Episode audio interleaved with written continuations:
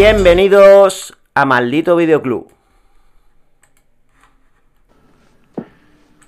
Sabe, los sicilianos son grandes embusteros. Los mejores del mundo. Yo soy siciliano. Mi padre era el campeón del mundo de los embusteros sicilianos. Al crecer con él, aprendí cómo hacerlo. Hay 17 cosas distintas que uno puede hacer cuando miente. Quien quiera descubrirle tendrá que averiguar las 17 formas. La mujer tiene 20, el hombre 17, pero si las conoces como conoces tu propia cara, puedes mandar todos los detectores de mentiras al infierno. Lo que intentamos ahora es el juego de mostrar y contar. Y usted no quiere mostrarme nada, pero así lo cuenta todo. Sé que usted sabe dónde están. Así que dígamelo antes de que le haga sufrir, porque de morir no se libra. ¿Podría fumarme uno de esos cigarrillos? Claro.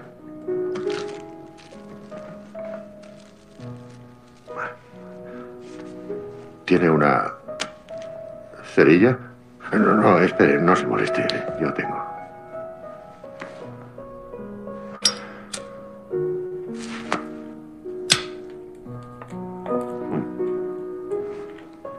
Usted es siciliano, ¿eh? Sí, siciliano. ¿Sabe? Yo leo mucho. Sobre todo cosas ocurridas en la historia. Para mí es algo fascinante. Y hay un hecho que no sé si usted conoce.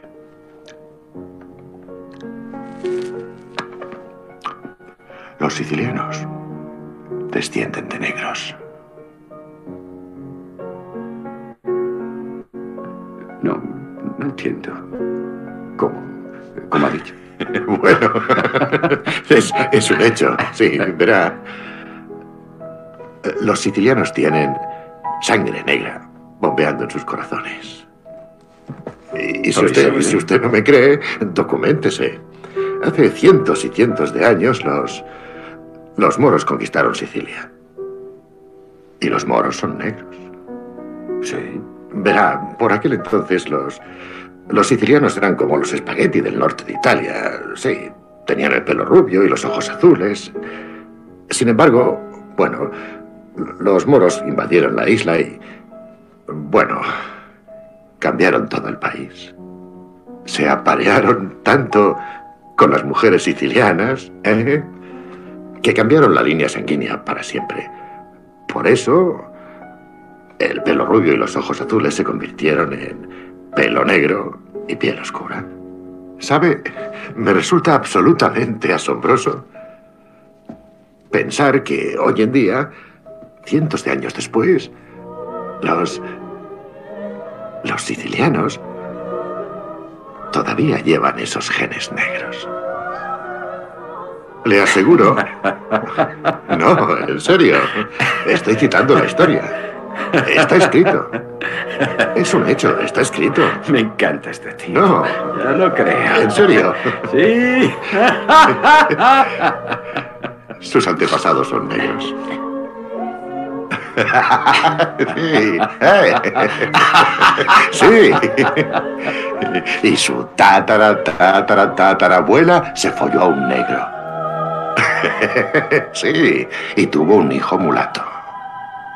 ¿En serio? ¿Es un hecho real? Dígame. ¿Cree que miento? No. Porque usted es medio berenjena.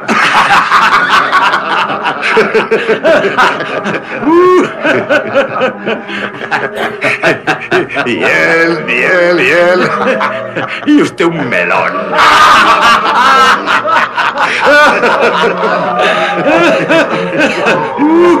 Menudo tipo.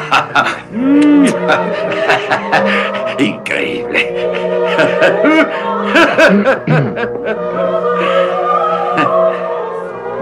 Dámela.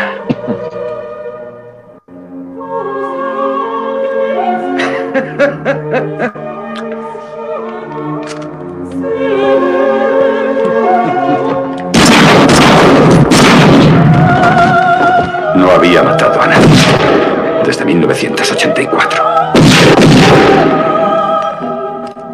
Ve al apartamento del hijo de este gracioso. Vuelve con algo que me diga a dónde ha ido ese gilipollas. Así podré borrarme este cabrón de la cara. Um, Franco, che è successo, eh?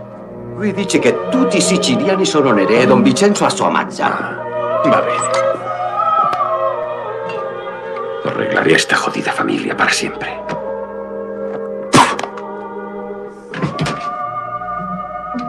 Eh, jefe. Tengo una buena noticia. Bueno, bienvenidos al podcast número 3 de Maldito Video Club. Y hoy tenemos un especial San Valentín. Traemos Amor a quemarropa y traemos Titane. Y vamos a ver ahora. Si conectamos, perfecto, ya, nos vemos los dos. Con el señor Santa, que está aquí al otro lado de las ondas. ¿Qué tal? Muy buenas, muy buenas, malditos, malditas. Y nada, aquí sufriendo con la tecnología. Ya tenemos hecho la mitad del podcast. Efectivamente. Estamos de vuelta, joder. Si tenemos que compartir otra pantalla más, ya nos vamos a Bueno, aparte de la que-. La tecnología a mí ya me tiene superado, vamos. Lo que hemos conseguido ahora es una proeza, ¿eh? Algún día lo contaremos. Sí, bueno, que- queda a ver cómo se va a ver, porque hay que decir que es la primera vez que estamos emitiendo en YouTube, no en directo, estamos, lo vamos a subir a la plataforma luego, y bueno, nos vais a ver el careto que tenemos dominguero, mañanero, El bueno, especial. es lo que hay, es lo que hay, no, lo, lo han pedido los oyentes, los cuatro o Eh, cinco que tenemos, Sí, en Instagram somos mm, ya bastantes, pero, pero que escuchen el programa creo que a lo mejor uh, hay uno. Que no sea de nuestra familia. Pero bueno, es lo que hay. Este es el podcast, hay que decir, es el podcast que no quería grabarse, porque hemos tardado como dos meses casi, o un mes y medio, o una cosa así, en poder grabarlo. Hemos superado dos COVID, hemos superado problemas Problemas técnicos, de horarios todo. técnicos. Entonces, bueno, ya era como una espinita que teníamos ahí clavada y sobre todo hablar de, de una película tan representativa de, del tipo de cine que, que se haría en los 90, creo yo. Hay, hay un par de películas, tres, fíjate, yo te diría que hay tres películas que definen eh, la década de los 90 en, en este tipo de cine, de, vamos a decir, cine de autor mainstream, una cosa así. Aunque concretamente Amor a quemarropa no sea una película de cine de autor, pero el guion sí que es de Tarantino, que sí podríamos incluirle perfectamente en esa definición de cine de autor mainstream. Pero sería, yo creo que sería, por un lado Amor a quemarropa, por otro lado El Club de la Lucha y finalmente Matrix. Yo creo que son las tres películas de la década de los 90 que, bueno, que le dieron una, un giro al cine de acción y, bueno, nos ofrecieron un prisma quizá que habíamos visto menos hasta ese momento. Sí, sí, Matrix lo cambió todo. Entonces, pues bueno, eh, decir que es una película muy de mi adolescencia, juventud. Fue en el 93 cuando se estrenó, a mí me pilló pues eso, con 17 añitos. Y bueno, pues fue un año en el que por comparar un poco lo que se hacía fuera y lo que se hacía aquí en España, en ese mismo año teníamos por un lado a Kina Gilbert Grape, Corazón Indomable, así como que había un tufillo indie. Que aquí en España, eh, bueno, teníamos películas como La Ardilla Roja de Julio Meden, La Madre Muerta de Bajo Ulloa o Huevos de Oro de, de Vigas Luna, que quizá Huevos de Oro sería la que, bueno, para mí de esas tres la que, menos, la que menos innovó Con tu actor fetiche. Sí, con mi adorado Javier Bardem. Un beso, Javi.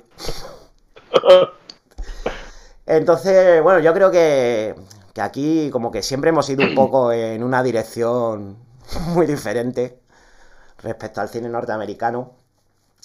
Pero luego realmente yo creo que nos deja, nos ha dejado más pozo este tipo de cine que no el cine coetáneo español de, de esa época. Por lo menos a mí. Sí, yo lo que, lo que iba a decir, pero vamos, hablo de memoria porque si cuento las horas que he dormido hoy, que también el cine europeo de acción también comenzó, si no recuerdo mal, en, en los 90.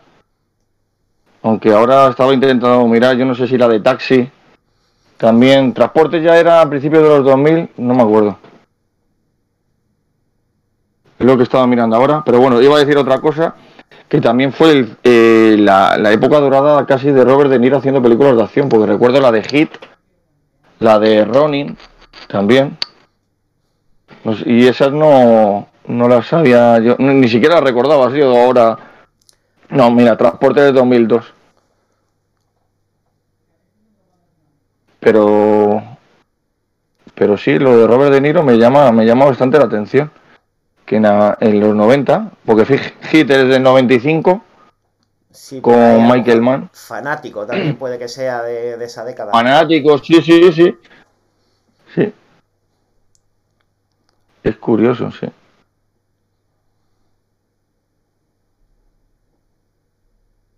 ¿Y qué más está? Sí, que continúa Mr. Vika, que estoy buscando a ver si Bueno, mientras el señor encuentro Santa lo que quiero. Por ahí por internet, Sí, puedes comentar un poco. Película del año 93, guion de Tony Scott, hermano del conocido Ridley Scott. ¿cuál es el bueno? ¿Cuál es el bueno? Eh, para mí es más Tony que Ridley. Sí, ¿verdad? Aunque Ridley tenga películas muy icónicas, no como Alien y Blade Runner. Yo no soy. En Alien sí que sí que compro, además sin, sin pensarlo.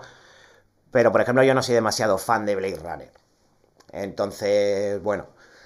Tony Scott tiene, joder, por películas icónicas, tiene desde Top Gun, que posiblemente una de las películas más conocidas de la década de los 80, El último Boy Scout, que para mí tiene muchos nexos comunes con, con esta de Amor a quemarropa.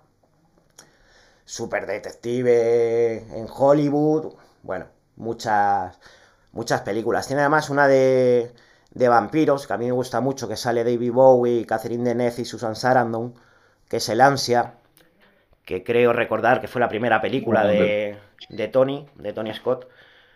Y ofreció una versión del vampirismo bastante diferente a, a lo que hasta ese momento se había, se había rodado. Y bueno, película en la que el reparto, pues yo creo que, si bien no están todos los que eran los actores de moda noventeros, sí que lo son prácticamente todos los que están.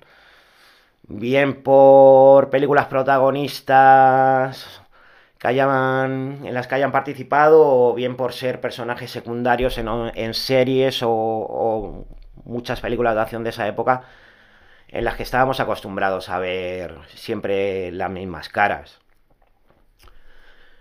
Por otro lado, es una peli que, bueno, la anécdota es el guion es de Tarantino. En una fiesta, Tony Scott le presentaron a Tarantino, estuvieron hablando de los dos guiones que en ese momento tenía Tarantino, todavía empleado de videoclub, pero ya director en ciernes, que era ni más ni menos que el guion de Reservoir Dogs, por un lado, y el guion de este Amor a quemarropa por otro.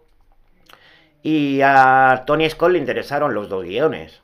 Lo único que Tarantino no, no quiso que, que Tony Scott rodase Reservoir Dogs. Quería debutar él con ella, con esa película. Y bueno, pues nos ofrecieron dos productos que luego tendrían otro hermano, que sería también película dirigida por Oliver Stone con guion de Tarantino, que fue Asesinos Natos.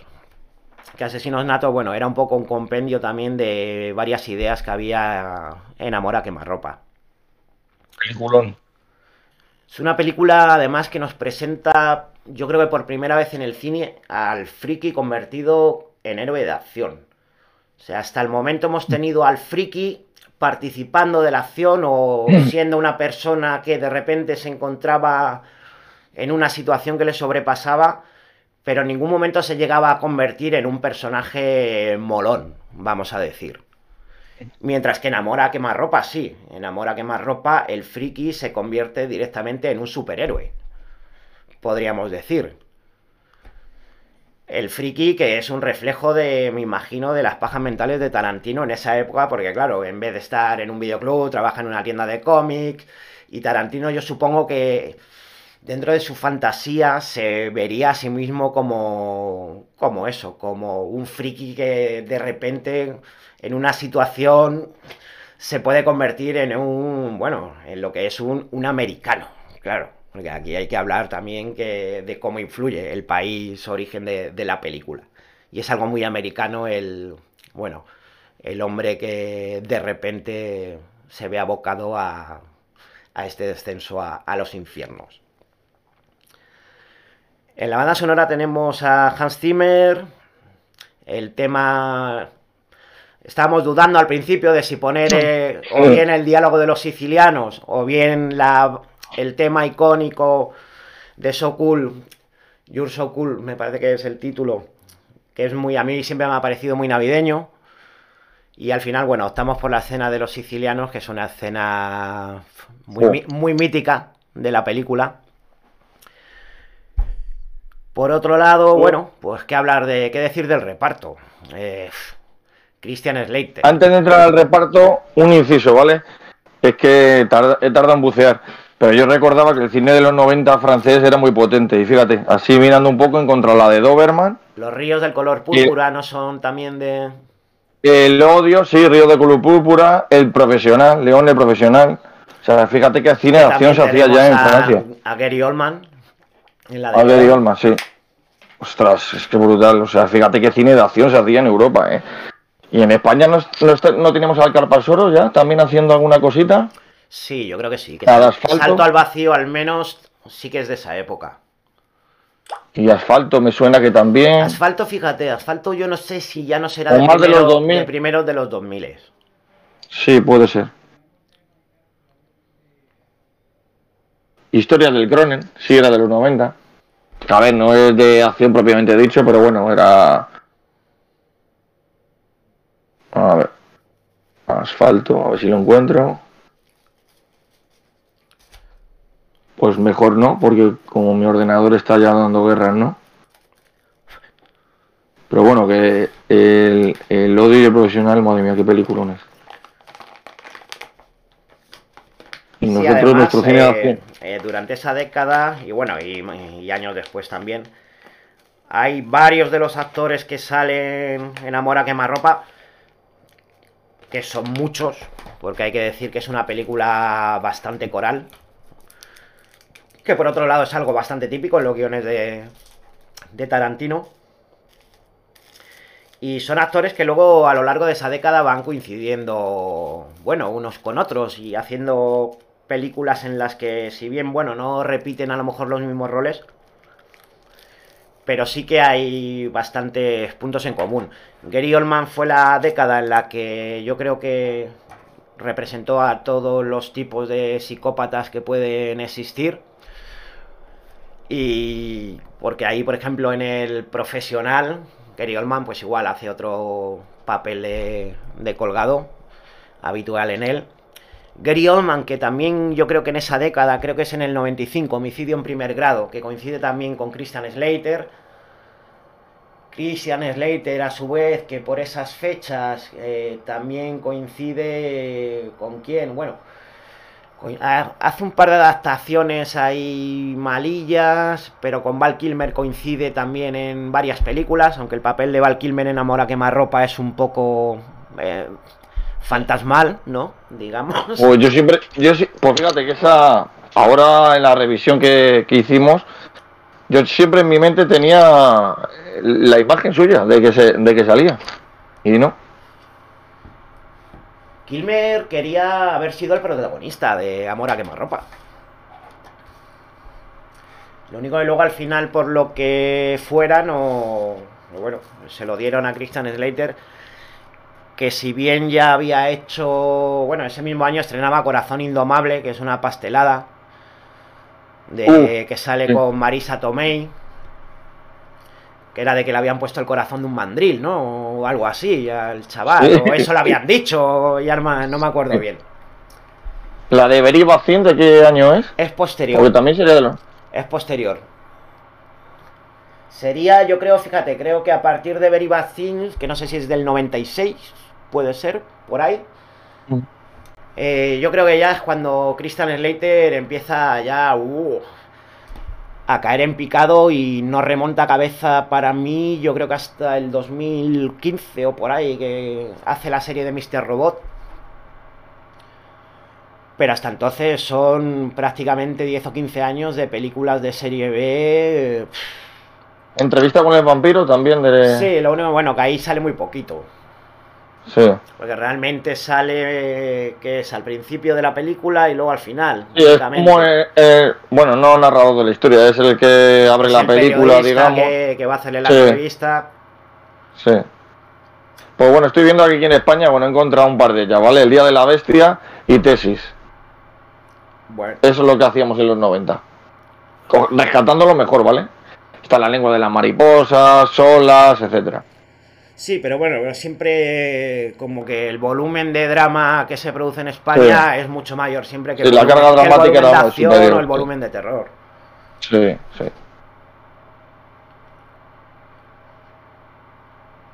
Pues ahí está mi. Bueno, luego hablar de la participación también de Brad Pitt, que sale poquito, pero la verdad. Sí, el papel de Brad Pitt, además, bueno, el de Brad Pitt y el de muchos porque son muchos personajes, pero son muchos papelitos. Salen muchos, sí. Yo creo que es, en realidad es la verdadera especialidad de Tarantino, tío.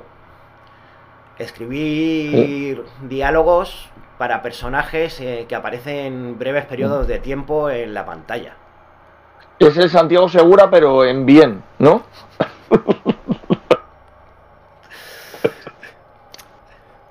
me voy a callar, me voy a callar. Sí, sí, porque el de... No quiero hablar de Segura. Lo que decíamos que sí, que es verdad que elige bastante bien a, los actores y además en papeles muy locos en los que no te los, a lo mejor no te los esperas. Es un creador de. Por el primo de, De, escenas icónicas, ¿sabes? Sí, sí. Esta película tiene mucho de ello. Joder, en esta. O sea, hay varias. Desde la que hemos puesto de los sicilianos cuando va a ver a Dressler, al camello, ahí la escena entera es, icónica. Cuando el accidente con la farlopa que tiene el amigo del actor. Lo que, me, lo que me pareció raro es no ver a Michael Manson metido en esta historia, porque me, consta que era bastante amigo. ah, que sí, de la, de la banda de Tarantino. Claro, es que además tienes por ahí que en, esa década, en las películas estas de, vamos a decir, tarantinianas, venga, por, englobar así mucho, o salía Michael Masden o salía Tom Sizemore, que en esta es el otro poli que sale con Chris Penn, porque... yo, sinceramente... lo hemos visto en mil películas. Yo la escena que más me río es cuando está jaleando al otro para que siga haciendo el primo Larry que siga aguantando, que le está apuntando Cristian el lente con la pistola y está diciendo, venga, no se Esa escena, lo que me reí con la escena del ascensor, el Seymour ahí desbocado, ¿eh? Con ojos ahí de loco. Más lo tengo aquí anotado que, wow, vaya escena. Yo lo que me río con esa escena siempre. Yo creo que quizás sea la escena que más comedia tiene de la película. A los policías les da igual todo. Vamos, a contar un poco de qué va la película, para por si hay alguien que, que no la ha visto. Una cosa, hablando de, hablando de los actores que participan, ¿cuánto crees que puede influir Tarantino, hablando de Tarantino, en, escoger este, estos actores? Porque Tony Scott yo creo que aquí ya estaba consagrado. Entonces, ¿cuánto cree? Porque lo que tú decías, eh, realmente Tarantino solo estaba como, como guionista, estaba empezando. Y es que a mí me parece que muchos actores es casi como los que él hubiera escogido si hubiera podido hacer la película. Bueno, ten en cuenta que Tony Scott había la película inmediatamente anterior a esta, creo que era El último Boy Scout. Que ya es una película muy de este rollo, ¿eh? Sí, sí, sí. Toda la distancia que hay entre una y otra, pero el tipo de humor que presenta, de un humor basado casi en el cinismo y, y bueno, eh, el personaje principal, el personaje principal de Christian Slater tiene mucho, mucho en común con el, el poli que hace Bruce Willis. Con Bruce Willis. Boy Scout. Sí, un detective ya venido a menos. Y luego la, bueno, la presentación de la, de la violencia. Porque además Tony Scott sí que cambió alguna cosa de, del guion, como por, como por ejemplo el final. El final, en un principio, en el guion de Tarantino, eh, Clarence, el personaje que interpreta Christian Slater, no sobrevivía. Y fue Tony Scott el que decidió cambiar el final. Y en la forma de presentar la, eh, la película, igual, había escenas que no eran cronológicas, pues como puede ser en Pulp Fiction y demás. Y Tony Scott decidió darle este montaje, que es lo que te digo, que a mí se me parece mucho un poco a la forma en la que se desarrolla la historia en el último Boy Scout. Sí. Luego otra cosa también por decir ya un poco de qué va. Eh, Clarence es el típico friki que vive en una tienda de cómics, prácticamente, porque tiene la habitación encima de la tienda y bueno, su jefe tiene el detalle, ¿no? De regalarle una chica, como dice ella, una chica alegre, ¿no? en lo tradujeron, me parece. Y no a cualquiera, ¿eh? A Patricia Arquette. Que es Patricia Arquette. Está de, guapa. Que es Alabama. En esta película. Entonces, bueno, se conocen eh, viendo una sesión de doble de cine de Sony Chiva de artes marciales. Ya solamente por tragarse eso, la chica ya se ha ganado ahí el cielo, claro. Eh. son duritas las películas de, de Chiva, ¿eh? Sí. Entonces, bueno, pues se enamoran así, porque el amor es así. Y el amor es que te encuentras, eres un friki que te encuentras a una prostituta y os enamoráis los dos. Eso es el amor para Tarantino en esa época. Y de repente nos damos cuenta de que Clarence, el protagonista, estaba un poco tocado de la cabeza. Porque claro, eh, aquí el amigo tiene un amigo imaginario que se le aparece de vez en cuando, que es ni más ni menos que Elvis Presley interpretado por Val Kilmer, aunque no se le ve, ah. porque siempre aparece Antes de comerse, antes de comerse a Val Kilmer. Era cuando Val Kilmer era Val Kilmer. Sí, además Val Kilmer, bueno, conocía a Tony Scott, había rodado Top Gun con él. Entonces, bueno. Yo creo que, Tony eh, Kilmer ya tenía en esa época mala fama. Yo creo que igual sufrió con él un poco durante Top Gun y cuando le dijo lo del protagonista, dijo, uff, tener a este pibe aquí durante seis meses rodando. Y Dios sabe por qué. Dijo, no, voy a contratar a Christian Slater que parece más tranquilo, ¿no? ¿Te imaginas cómo serían las fiestas en las autocaravanas? de esta gente? Sí, yo sí, me lo imagino completamente. Los camerinos. Tenían que ser muy parecidas a la película. Todo azúcar. Con la madre de Gary Goldman por allí. Me contaste e-, esa anécdota. Entonces, bueno, pues resulta que a Clarence se le aparece Val Kilmer, Elvis, y le dice algo así como que, que vamos, que, que tiene que liberar a Alabama de, de su chulo y que le tiene que echar huevos, básicamente, le dice. Y como Christian Slater barra Clarence, pues está también, pues efectivamente, el tío se le la manta a la cabeza y se va a buscar al chulo de Alabama y a decirle que, que va a comprar su, su libertad.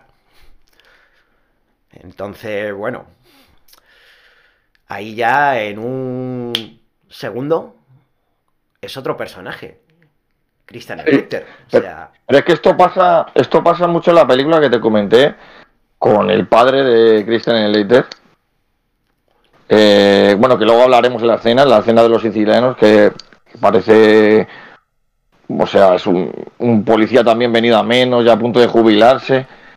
Parece así como muy paleto, muy tranquilo. Y cómo cambian esas escenas, lo que te dije también hablando contigo, cómo cambiaban los personajes, que no se ve, porque es una película que pasa en muy, en muy pocos días. Y, y ves una evolución de los personajes como muy rápida. Bueno, más que evolución de los personajes, como, como tú dices, un clip que tienen todos que les hace cambiar Sí, por sí, algo. O sea, no. En realidad. Sí, cuando a lo mejor cuando la ves la primera vez, o la segunda, ¿no? Eh, te pasa un poco desapercibido, porque, bueno, Sí. rápido entras en A mí me pasó, ¿eh? rápido entras en la vorágine de la película que continuamente están pasando cosas. Pero luego ya cuando la ves más veces, claro, dices, joder, si es que no hay ni un personaje que esté bien de la cabeza. No, no, no. no. O sea, ninguno. Pero a, a lo mejor te los presentan de otra manera, pero como tú dices, en, en- en la siguiente escena ya notas ese cambio. Y bueno, decir, antes de que sigas con la escena, para que no se nos pase por alto, porque está acreditado Samuel L. Jackson, Cierto, cierto. ¿vale? que aquí estaba con anorexia. Madre mía, qué delgado le vi a este Todavía no era ni furia. Sí. Que nada, tiene un papel, este sí que tiene un papel corto, apenas tiene diálogo y Sí, sale pues para Creo que abre una nevera, ¿no? Sí, Algo así. sí, sí. Además, esa escena es muy loca también porque están hablando con, ¿cómo se llama? Con Gary Oldman. Eh, pues, Gary Oldman, que vamos a decir que, que se cree que es negro. Sí, sí, sí. Y se lo carga muy rápido a él y a su compañero. Hablando, está así como muy tranquilo, parece. De hecho, a, a también se nos presenta casi como un camello de poca monta. Bueno, realmente es un camello de poca monta, pero que no le ves capaz de hacer lo que hace en esa escena, porque al principio cuando nos lo presentan, y en esa segunda escena, que es la de Samuel L. Jackson, cómo se los carga en la habitación, Sí, y yo me quedé ver, bastante alucinado. Lo que, te- lo que lo decíamos, imagino, ¿no? De los personajes. No te extraña porque es Gary Oldman. Sí, sí, sí, sí. sí. Pero realmente sí, lo que tú dices, es una escena en la que eh, es como que, coño, este tío mata todos los días a alguien, claro, porque Claro. Yo creo que nos presenta esta escena para que veamos de lo que es capaz de hacer. Y así eh, ver la locura de Christian Elite de meterse en una cosa, porque Alabama eh, está acojonada cuando habla con él. Está acojonada, de, no es muy peligroso, no vayas, no vayas. Y efectivamente nos pone esta escena para decir, sí, sí, es que este tío es capaz, capaz de cargarse a alguien por, por nada. además Alabama que, que bueno, que joder, es su tercer cliente, ¿no? Además Clarence, Eh, ¿no? que se lo dice así como, tío, si yo tengo poca experiencia en esto. Y Clarence que, bueno, pues le sale el macho alfa heteropatriarcal que tenía ahí escondido, ¿no? ¿no? Y de repente pilla ahí un revólver y, y se va allí y le dice la mítica frase esa también de en este sobre va lo que lo que cuesta la- mi tranquilidad por la liberación Sí, de. Alabama y el sobre va vacío o sea el tío es que entra ya provocando o sea en realidad en ningún momento puede pensar que no va a tener que matar a alguien. Porque claro, el pibe entra ya ahí, a- se va a ver ahí a unos camellos Y la cara- traficantes, no sé qué. Y ya la cara chulo. de Gary Oldman, la cara de Gary Oldman cuando abre el sobre es que dices, ¿esta escena la tenían preparada? o, o fue la sorpresa de Gary Oldman cuando ve el sobre vacío? Es que, no sé, hay muchas escenas que me da la sensación de que les dejaron improvisar. Podría y ser, no, vamos, no lo sé, ¿eh? No lo sé, pero vamos, me parece chulísima la, la cara que pone ahí. ver, eh, es que es un reparto muy loco. Es un reparto en general que son todo. Es, no sé. Es una película con la mayor colección de cejas arqueadas que. ¿Sabes? De la historia. Y. Es que, a ver. Es que yo creo que no hay personaje, prácticamente no hay actor que participe, que no haya. Así que sea un poco más protagónico. Protagonista. Que no haya hecho alguna vez de psicópata o algo así. Porque, claro. Dennis Hopper. pf, que ya de por sí Dennis Hopper ya es un hombre ya inquietante. Christopher Walker. Galdon, Gandolfini, otro. Gandolfini. Con una escena Gandolfini, además, también brutal la escena. Sí, sí, sí. Por otro lado. Brad Pitt eh, en, en California. Brad Pitt, bueno, California Bueno. es del año siguiente o de ese mismo año. Pero igual, o sea, son todos actores. Christian Slater, que acabaría luego años después interpretando a otro psicópata, como era Sí, sí, sí. el de Bad Things. Y prácticamente todos los que salen han hecho papeles de ese. De ese Estoy intentando pensar el, el Seymour. ¿En qué película? Pero bueno, Seymour es que siempre ha sido muy así. Bueno, lo hemos visto en algunas de bélicas también, pero como también como muy exaltado siempre. Bueno, hizo la de Relic. De terror, la del monstruo ese que está en el museo. También ahí hace de detective. No le recuerdo ningún papel de psicópata, pero sí siempre muy, muy, muy excéntrico. Sí, son todos. No recuerdo ahora. Son grandes histriones, todos, ¿sabes? De- Del Mira, grito. voy a bucear. Voy a bucear. Bueno, pues seguimos contando un poco mientras Santa bucea. Clarence se va. Ah. Clarence se va a bueno a liberar a Alabama y eso termina en un tiroteo en el que muere todo el mundo cuando Clarence le dice a una de las bailarinas que hay por allí méteme toda la ropa de Alabama en la maleta y Clarence se vuelve a ver Alabama se llevan la sorpresa de que en la maleta resulta que hay un montón de droga y aquí tenemos como otro cambio de, de chip del personaje. De repente ya pasa de ser un friki a ser aquí Clint Eastwood. Y luego de repente se convierte así y ya, venga, es un traficante. O sea, todo esto hablamos de, pues, como la primera media hora de película. Una cosa así. Algo que me, que me cantó, creo que, que lo comentamos además, fue un poco los, los diálogos que tenía que tiene Clarence con Alabama que escuchados y, y vistos desde el prisma social que tenemos hoy no sí que sí que son diálogos que bueno que en realidad Clarence es casi el perfil de, de un posible maltratador porque claro cuando él llega y habla con Alabama Alabama en un principio se pone a llorar y nos quedamos así, como que no sabemos muy bien si está llorando de alegría o, o de qué. Y Clarence rápido se pone a la defensiva y como diciéndola, oye, que tía, que he hecho esto por ti, no sé qué. Que es un poco, bueno, el, el rol tóxico masculino este que, del que hablábamos, que he visto desde el prisma social de hoy en día, como que, que sí que sí que canta cuando lo ves. Pero bueno, pero Alabama en realidad no. Alabama está llorando de, de alegría y, y nada, y ha encontrado a, Sí, pero- a su amor. Pero es una escena muy bien rodada, porque es lo que tú dices, ya no solo lo que dicen, sino cómo lo, cómo lo dicen, parece que le está dando pena que haya matado a Gary Oldman. Sí, es que además, el papel de Alabama, por un lado, es así como un papel casi infantilizado a veces. Mm. No, pero que igual, que luego tiene. Tiene además dos, dos escenas que fíjate que yo creo que también como que ahí se, se establece un nuevo rol que se va a ver en, en las siguientes décadas con las protagonistas femeninas. Y es que llega un momento en el que es la mujer la que toma el rol de, de salvadora del protagonista. Sí, sí, sí, La sí. primera vez que vemos a Alabama, por decirlo así, convertirse en heroína de acción es cuando en esa escena mítica en la que está con, con Gandolfini y la mete una paliza brutal.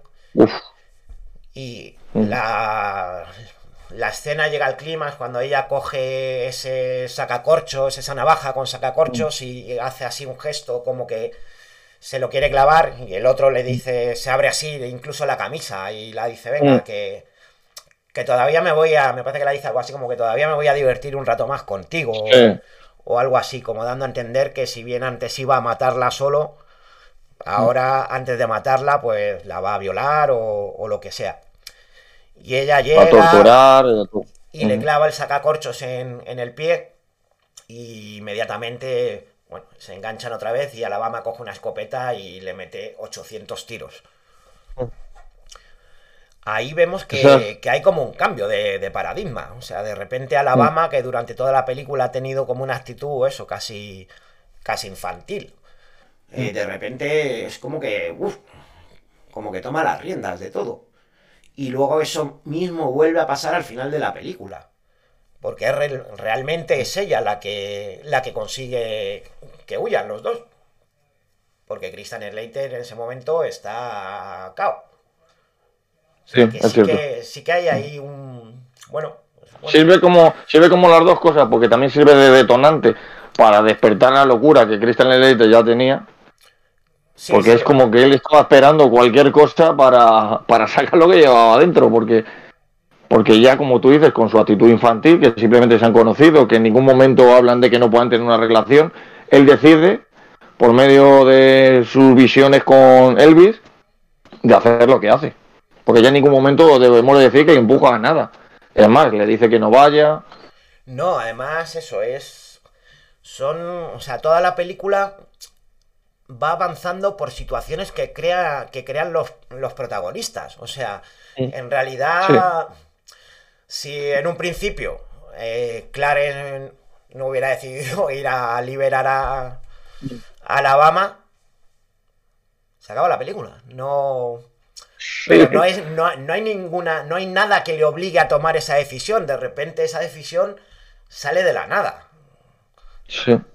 Y bueno, y es un poco que toda la película va como así, es como que es una acumulación de malas decisiones que van tomando primero unos, luego otros, y al final es que, bueno, que realmente lo que ellos quieren es vender la droga, entonces contactan con un amigo de Clarence que está en Los Ángeles, me parece que es, y que tiene un contacto con un productor de cine que, productor director me parece que es, que había rodado Bien me mata, que me parece genial el título. No, y bueno. Eh, además, ese actor, ese actor de qué me, de qué me suena, no es así muy, muy conocido, pero también lo hace muy bien. Sí, a ver, yo creo que debe ser de. Es el típico secundario, a lo mejor que veíamos en esa época. Sí. Y no, no, está muy bien también, sí. Bueno, primero van a ver al padre, ¿no? de Clarence. Primero van a ver al padre de Clarence para decirle que se van y a ver si le puede dejar algo de pasta, ¿no? Sí, pero aquí cómo se nos presenta de verdad lo que te decía, Danny Hopper. Ah, no, o sea... muy campechano. Es un tío, bueno, es otro hombre tranquilo, en realidad. Es, bueno, un señor... Pero que no le ves capaz de, enfrentarse a nadie, de hecho no, no quiere meterse en líos cuando el hijo le está pidiendo ayuda ni que mueva hilos con sus contactos, se le ve como muy tranquilo, él vive también en una autocaravana. Sí, es bueno. Alejado de todo. Fíjate, yo ahí sí que veo un poco el, típico cliché americano del exalcohólico, ¿no? Porque el padre de Clarence es un exalcohólico. De hecho, hay un momento que Clarence le, dice, pero no tiene ni cerveza siquiera, no sé qué, que se va a Alabama por, a comprar la cerveza. Y sí, es un poco el cliché este de, bueno, como que el hombre este que ha sido alcohólico, que ha cometido errores y que ya... Ha encontrado a Dios. Ha encontrado a Dios y los doce pasos y ya, bueno, su, su destino es vivir en una móvil home ahí en medio de... Eh, me parece que es Detroit, ¿no? Donde estaban ellos.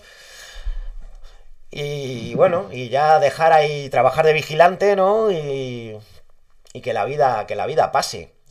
Aparentemente sin relación con nadie, menos con un perro.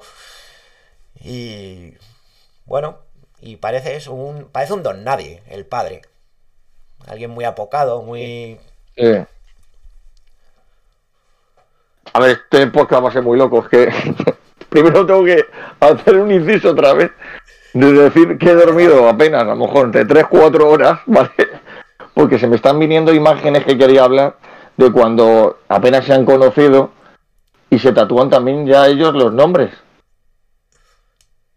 Se tatúan, eh, yo dije, madre mía. Luego quería hablar también sobre qué chulo me parece la habitación de Christian Leiter que está eh, cuando se asoman como terraza o balcón, con las luces de neón ahí, un cartel. Porque eso está chulo. Yo cuando lo vi, eso sí que lo recuerdo de la primera vez que lo vi, pues cuando de adolescente que dices, "Joder, a mí me encantaría vivir ahí. Vivir o trabajar en un edificio tra- que tuviera escalera de incendios. De estas. escalera de americanas. incendio y asomarte. Es que estaba muy chulo. Luego trabajar donde él trabajaba, en una la tienda de cómics. Además, con qué pasión. Tener un, jefe, tener un jefe que te invita a putas. que te invite, Claro. claro. Pero eh, la escena esa con la que habla con tanta pasión, yo ahora ya, bueno, en su día sí me dio por los cómics, tú de eso sí que puedes hablar más, pero co- ¿con qué pasión habla del número uno de Spider-Man? ¿Y cómo se lo saca a ella? Después de haber visto la película, y ahí lo que te dije, la, la escena esa que me parece preciosa, además estamos hablando, estamos haciendo especial San Valentín, de la mirada de, de ella a él mientras está hablando de ese número uno. Yo si alguien de verdad, gracias a este podcast o, no, revisita la película, que se fije en esa mirada. Es increíble. A mí, de eso que te hace sentir las mariposiones del estómago de, de- de qué mirada. Más allá de que ella está aquí en esta película tremenda. Es que ¿Vale? Y es. pat- O sea, es. Patricia. Es tremenda. O sea, sí, en esa época. Era, tenía que ser una bomba. Vamos, Nicolás que la conoció y el primer día la pidió matrimonio. Años, después, nada, años acabaron casados, ¿eh? sí, hostia. Es una mujer nada, que, deja, esto- que deja huella. No sé cómo estará a día de hoy. Estará como nosotros, vieja, seguro. Sí, sí, pero es que fíjate Aquaman como está ahora. Oye, yo ya sabes que tengo la teoría de que Patricia Arquette Hollywood la, la echó cuando pilló peso. O sea, yo es la impresión que me ha dado siempre. Sí. Que fue Pues eso cuando ha hecho- empezaron a quitarle, porque tiene así unos... A ver, eh, comenzó a mediados de los 80, que salía en Pesadilla del Street 3. Sí. Y luego, bueno, tuvo ahí, joder, trabajó con David Lynch. Y no sé, ya ha tenido así peliculillas que, bueno, que han estado Goodbye Lover, que también estaba muy bien. En los que no solamente se explotaba lo que era la, vamos a decir, la, la imagen o la belleza de ella, sino que, bueno, que también había, había personajes de, de peso. Pero luego ya yo creo que ya empezó en televisión y tal. Y no sé si sería porque no, la, no recibía ofertas, pero como que ha estado así más en un segundo plano quizá en, en las siguientes décadas. Tenía que haber aguantado hasta los 2000, que es cuando se llevaba coger a la actriz guapa y ponerla o gorda o fea para llevarse a un Oscar. Eso la, la Y- ahí Charlize Theron y La quitaron eso. Bueno, yo con, con esto con lo que venía a decir es que hay muchísimas pequeñas escenas, porque incluso las llamadas que hace Christian Slater al amigo, están llenas de escenas que todas, no sé, a mí, el simbolismo que tiene. No, porque ya te digo, joder, se acaban de conocer y sale la pequeña escena que no, que no sé si fue decisión o venían en el guion, porque son escenas en las que ni siquiera hay guion. Porque no recuerdo que cuando se están tatuando ni siquiera estén hablando nada. Y la película tiene, está salpicada de pequeñas escenas de estas que a mí, la verdad que, que me gustan. Que el montaje, la verdad, tú, ha tenido que tener su curro. Bueno, de hecho, la escena. Otra escena también muy conocida, que es la del polvo en la cabina. Cuando llaman Mm. a, Sí, al amigo y tal. Y igual, es una escena que, joder, que, que haya quedado, ¿sabes? Además, súper icónica, ¿sabes? Ahí esa cabina ahí en medio de, de la nada, ahí con el coche. Por eso te digo, está- rosa ese que llevan, o, o el Mustang, no me acuerdo. y, eso, y, y- y bueno, digamos que ha sobrevivido muy bien en el tiempo, que apenas se ve tecnología, pero la película se ve muy bien por estas pequeñas cosas. Que te digo, pues son pequeñas, están muy bien mezcladas las escenas, incluso las que no hay diálogo, con luego una toma a lo mejor larga, como eh, la charla con el padre, está, está muy bien llevada en ese aspecto, que eso es lo que a lo mejor yo sí que es verdad que prefiero a Tony Scott antes que a su hermano. Sí, bueno, es que son formas y, o sea, es que son formas muy diferentes, yo creo, de entender al final el cine y también, bueno, de, de según qué tipo de, de cine hagas. Yo creo que en esta película, o sea, es hay una muy buena conjunción de, por un lado, guion de Tarantino y por otro lado, el saber hacer de, de Tony Scott. Y luego, bueno, que, que es una peli en la que en el momento en el que se estrenó, toda esta gente estaba en un punto muy alto de la carrera, todos los actores.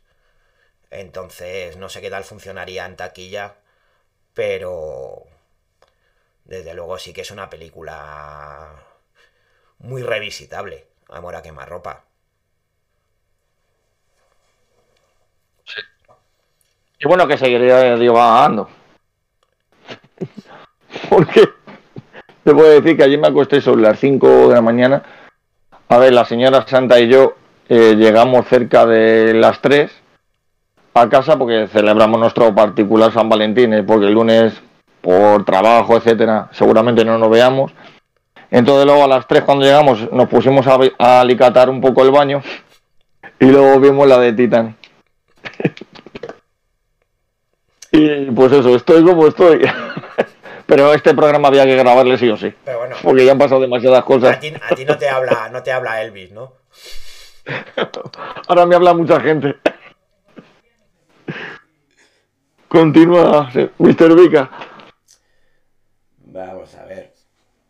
Estábamos con el padre de. Sí, ahí viene, En la- bueno, la escena esta que, que hemos puesto al comienzo de- del podcast. Que es, bueno, eh, Christopher Walken haciendo de, de mafioso. La escena se presenta de una forma que a mí me recuerda también luego cuando apareció Pulp Fiction a la escena del reloj también que Christopher Sí. Walken, así una charla como de tú a tú, ¿no? Y aquí, bueno, lo que comentabas tú, aquí Dennis Hopper de repente, sabiendo lo que le va a pasar, porque además Christopher Walken llega y le dice como que le va a matar despacio, que luego no es así. Y ahí le hace el, el clic al que hablábamos de todo. Y es como o sea, que Dennis Hopper, ya sabiendo que, que va a ser la víctima, de repente toma el control de la situación. Y es como que ya dice, bueno, sí, total, eh, le voy a tocar un poco las narices, por lo menos, a este, ya que me- va a matar, ¿no? Y le cuenta la historia esa, que, bueno, esa historia tiene, tiene su anécdota, porque supuestamente se la contaba un, un amigo negro de Tarantino a Tarantino, y Tarantino se la contó a un amigo siciliano que tenía y al siciliano no le hizo ni puta gracia. Entonces decidió incluirla en el, en el guion. Y bueno, es una escena en la que, joder, todo, todo son miradas y palabras muy tranquilas. O sea, desde la cara de Christopher Walken así, con esa sonrisilla nerviosa de se me está agotando la paciencia. Y Hopper... eh, y mirando a todos sus lacayos atrás, como diciendo, le estoy viendo, ¿no? Claro, claro, todos ahí con cara de circunstancia y, y Hopper ahí fumándose tranquilamente el piti, casi saboreándolo, después de haberse llevado ya Sí. una hostia. Además en la escena hay otra cosa, revisitando ahora mismo la escena de cuando le pide cerillas, pero él sabe que tiene mechero porque, ¿sabes? Juega todo el rato como diciendo, no, no, voy a controlar yo todo, como tú dices, voy a controlar yo la situación. Y dice, no, no, mejor no. Además, que en todas las escenas estamos acostumbrados de películas de este tipo, que cuando alguien se mete la mano en el bolsillo, enseguida todos le apuntan. Y aquí no, aquí como que le dejan y el tío saca su mechero, no espera. Muy bien, muy, muy buena escena, la verdad. No, no, además que, bueno, como que da a entender que, que el padre de Clarence ha tenido que ser un- una buena pieza. Sí. O sea, es una escena muy... Es lo que te digo, escena corta, icónica, o sea, ipso facto, es instantánea la escena esta. Es como la de la cabina, es una escena que tú la ves una vez y a lo mejor no te acuerdas de nada de la película, o dices, ah, sí, en esa en Sí. la que tal. O sea, Esas escenas se te quedan Tarantino, marcadas. Sí. Marca Tarantino. Sí. Sí, sí.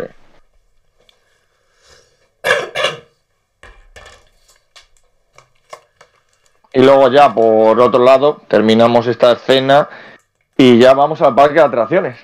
con el primo Larry.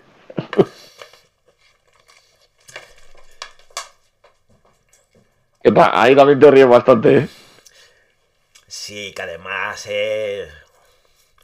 es todo muy loco, porque cuando, bueno, ya quedan con, con- van a casa del amigo, del, del actor, que eh, antes sale la escena del casting, del Michael Rapaport. Sí, sí, sí. Voy conduciendo.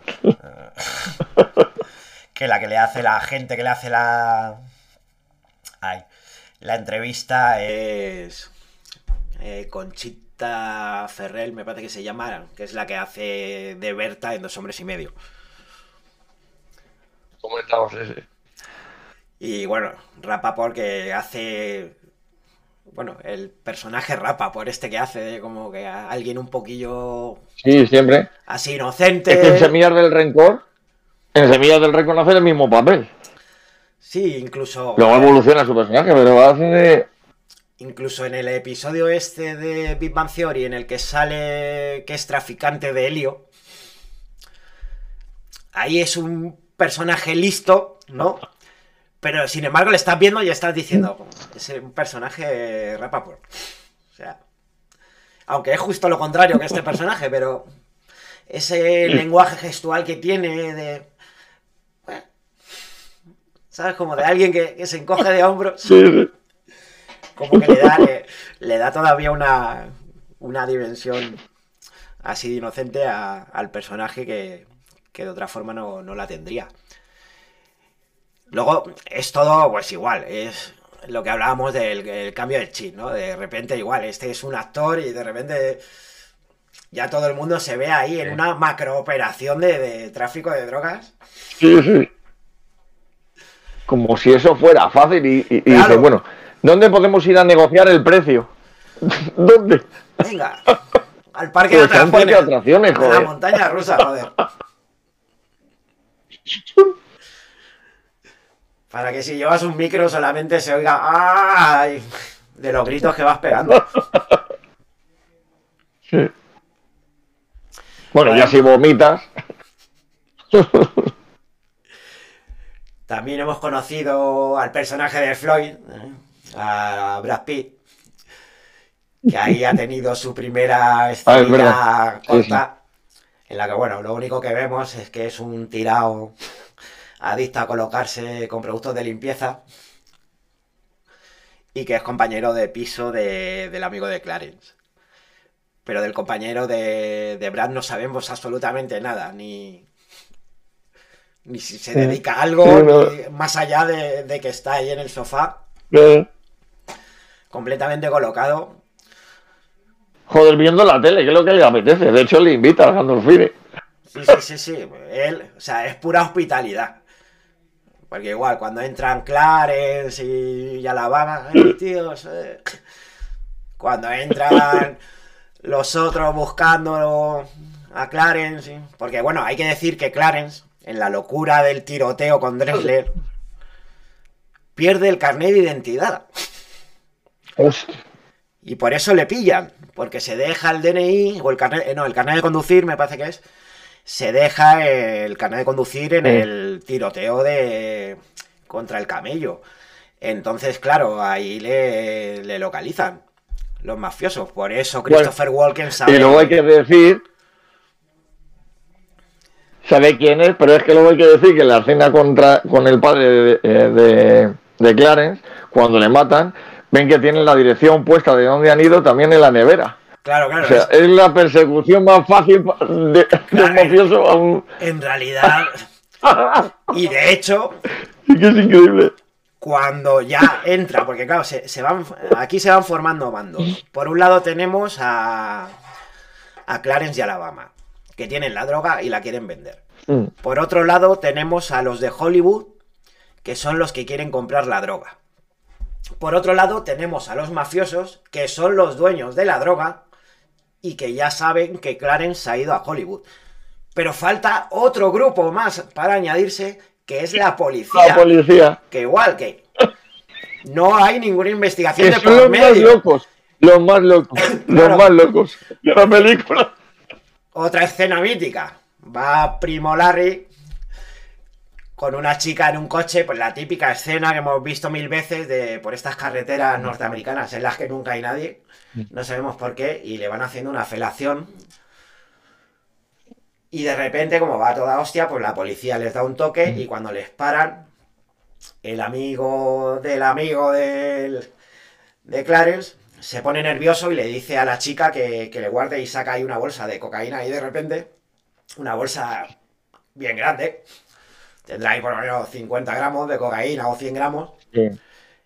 Y le dice que se lo guarde y la chica le da un manotazo y pues toda la cocaína se le cae tipo airbag en- por toda la cara. Y como el personaje en realidad es un cagón, pues claro, o sea, en cuanto a la policía le tiene, canta todo. Entonces hay otro bando más que se añade a la película, que son los policías que son los que interpretan Chris Penn y Tom Sizemore. No, iba a hacer un apunto que has Dale, dale. comentado, acabas de nombrar Airbag y es del 97. Hostia, esa sí. Y de hecho, vamos, la podríamos traer, ¿eh? Esa película a mí me gusta mucho. Sí, además La verba. fue, casi que de, el 97. Mira, no me esperaba, yo pensé. Mejor que, vamos, yo creo que es lo mejor que hizo, Sí, sí, sí. este, ¿eh? Nos descubrió además a- además es, Manquiña. es tarantiniana, ¿eh?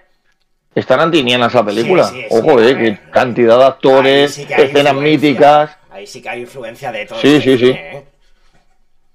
Total, total. Sí, sí, pues mira, esa sí que. que eh, díselo a, a nuestra secretaria que la apunte. Que sí hay que traerla. Se lo digo a la señorita Gil, que la apunte. Además, sí, además edición especial. Ah, bueno, otra cosa. Que seguramente el señor Gil, porque luego me dice, es que luego estás hablando en el podcast y dices una información, pero luego no la continúas. Vale, que está buceando en el señor Seymour y el señor Seymour tiene más de 60, 70 películas. Entonces no sé en cuál hace de psicópata, con lo cual me he rendido y por eso no he dicho nada. Claro, es que luego me dicen, es que has dicho esto y has dicho, bueno, luego lo contaré y luego no lo cuentas. Bueno, pues eso, que está buceando y no he encontrado nada. Bueno, esto son- los problemas que tiene el señor Santa con el fandom, que hay cierto fandom que es un poco agresivo. Joder. Es que no se escuchan dos y la guerra que dan, Dios mío.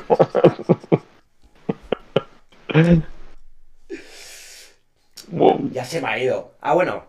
Nada, apunte, continuamos. Un apunte a la Con los violencia. policías, los policías estábamos. Sí. Un apunte que es para toda la película. eh, la forma en la que se presenta la violencia. Es una violencia ahí muy, muy seca en muchos momentos. Y como que la hostia se avisa siempre. No sé si por cortesía o por qué, pero Mm. Christopher Walker le avisa de que le va a matar. Clarence entra y bueno, y ya su actitud es un, un aviso en directo de que, de que la va a liar. Gandolfini cuando encuentra a Alabama igual, también la avisa. Además, en la escena esa comienza de una forma y la hace que la dice gira la cara un momento y justo cuando y la toca así un poco la cara y cuando gira la cara la mete la primera hostia, una hostia brutal. Uf. Y luego, bueno, y luego toda la parte del final. Porque hay que decir que, bueno, que los policías se unen y lo que hacen es utilizar a, al primo Larry de, de Topo. Entonces lo que quieren es que como él ya va a presentarle a Clarence al productor de cine para que le compre la droga, pues lo que quieren es que vaya y lleve un micro directamente.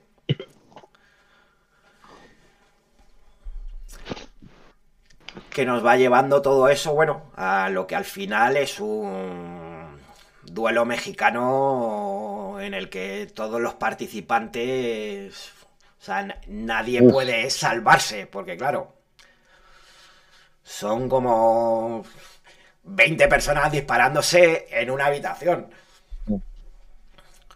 Claro, porque que- primero entran, vamos a aplicar un poco la escena para ordenarla. Entra Claren con Alabama, eh, Rapaport, eh, Primo Lari está también ya, ¿no? Primero van en el ascensor. Sí, bueno, la del ascensor que es, la que yo he dicho que es. Y de repente Clarence, pues le sale ahí otra vez el sociópata que lleva dentro y para el ascensor y coge a Primo Larry y le, y le apunta con la pistola y se pone a decirle que, que si lleva un puto micrófono. Mientras que Primo Larry está ahí, que, claro, ya llega un momento en el que dice, por favor, que alguien me saque de aquí, que alguien me saque de aquí. Pero sorprendentemente a Clarence no se le ocurra que pueda, que pueda estar dirigiéndose a alguien porque, bueno, realmente no le cachea ni nada. Sí, sí, pero es que Tom Seymour, que es el policía, el que dirige la operación, está gritando en el pinganillo que seas un marica, pero aguanta, que no te están haciendo daño, que no te van a matar. Joder, lo que me río con esa escena, me parece la más cómica de la película. Me encanta esa escena. Ellos suben a la habitación del productor este. Y bueno, y allí les reciben los guardaespaldas. Boris, me parece que se llama el tocho este con coleta. Y los guardaespaldas del, productor. Y ya Clarence vaya en, en modo Clarence. Claro, según les van a cachear, dice, eh, tío, que yo llevo un hierro, que, esto se queda aquí. Y hay ahí, bueno, hay ahí un una pequeña fricción que parece como que se puede complicar la cosa, aunque todos sabemos que no se va a complicar, porque claro, si no la película mm. pues, no avanzaría. Y ya aparece, bueno, este productor de cine que sale en, plan apaciguador y... Ah, venga, chicos, tranquilos, no pasa nada. Y venga, nos sentamos todos. Que es el productor de la famosa Vietnam me mata, de la que Clarence, por supuesto, es fan.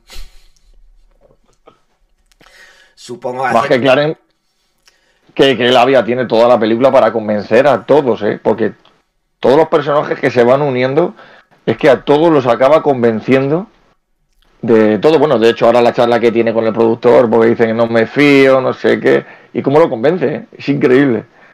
No, es que es te digo, eh, Clarence en modo Clarence es el hombre tranquilo. No, o sea, es como que lleva toda la vida dedicándose a trapichear ahí con, con kilos de droga. Además llevan droga por valor de un millón, me parece, y la venden por 250 mil. Que es cuando el productor le dice, tío, ¿por qué? ¿Por qué la vendes tan barata? O sea... Pero claro, ellos, todavía no saben que ya les han localizado. Bueno, no, sí, ahí sí, ahí sí, qué coño. Ahí sí, ahí sí, porque ya han metido la paliza a Alabama. Ah, hostia, es verdad. Sí, Ahí sí lo saben, ahí sí lo saben. Sí, pero ellos son conscientes en algún momento quiénes son los que los persiguen y todo. Es que yo creo que en ningún momento la película te da a entender que son mafiosos, porque yo creo que Christian Leite cuando roba la droga a Gary Oldman, él yo creo que en ningún momento sabe quién está detrás de la droga. en ningún momento se, entera. Yo, vamos, no. Claro, porque él no se la roba. Eh, es la bailarina la que cuando le dice mete todas las cosas de Alabama en una maleta. Sí, lo mete ahí. La maleta que se lleva es la maleta con, con la droga. Pero. Claro, pero cuando son conscientes de la droga, ellos no se ponen a pensar. No, ellos en todo caso pueden, pueden suponer, aunque sí es cierto que yo creo que nunca se da ese momento de reflexión de los personajes. No, no, no. O sea, más allá de que sí, de que cuando le meten la no tiene miedo. a Patricia Arquette, ahí ya, claro, es evidente que, que los están buscando. Quizá mm. por eso también Clarence, aunque va en modo Clarence, ¿sabes? Va tan tranquilo. Y quiere hacer el trato porque Quiere que, porque sabe que, que tienen poco tiempo. Sí. Ahí en esa pequeña negociación ahí que tienen, Clarence ahí, bueno, como que le tranquiliza. Y todo ahí va súper fluido y... Mientras el primo Larry sigue con cara de de estreñido total, porque claro, él sigue ahí, incluso le preguntan, ¿qué te pasa? ¿Estás nervioso? No, no, no, no, no. Y está ahí, pues igual, acojonado.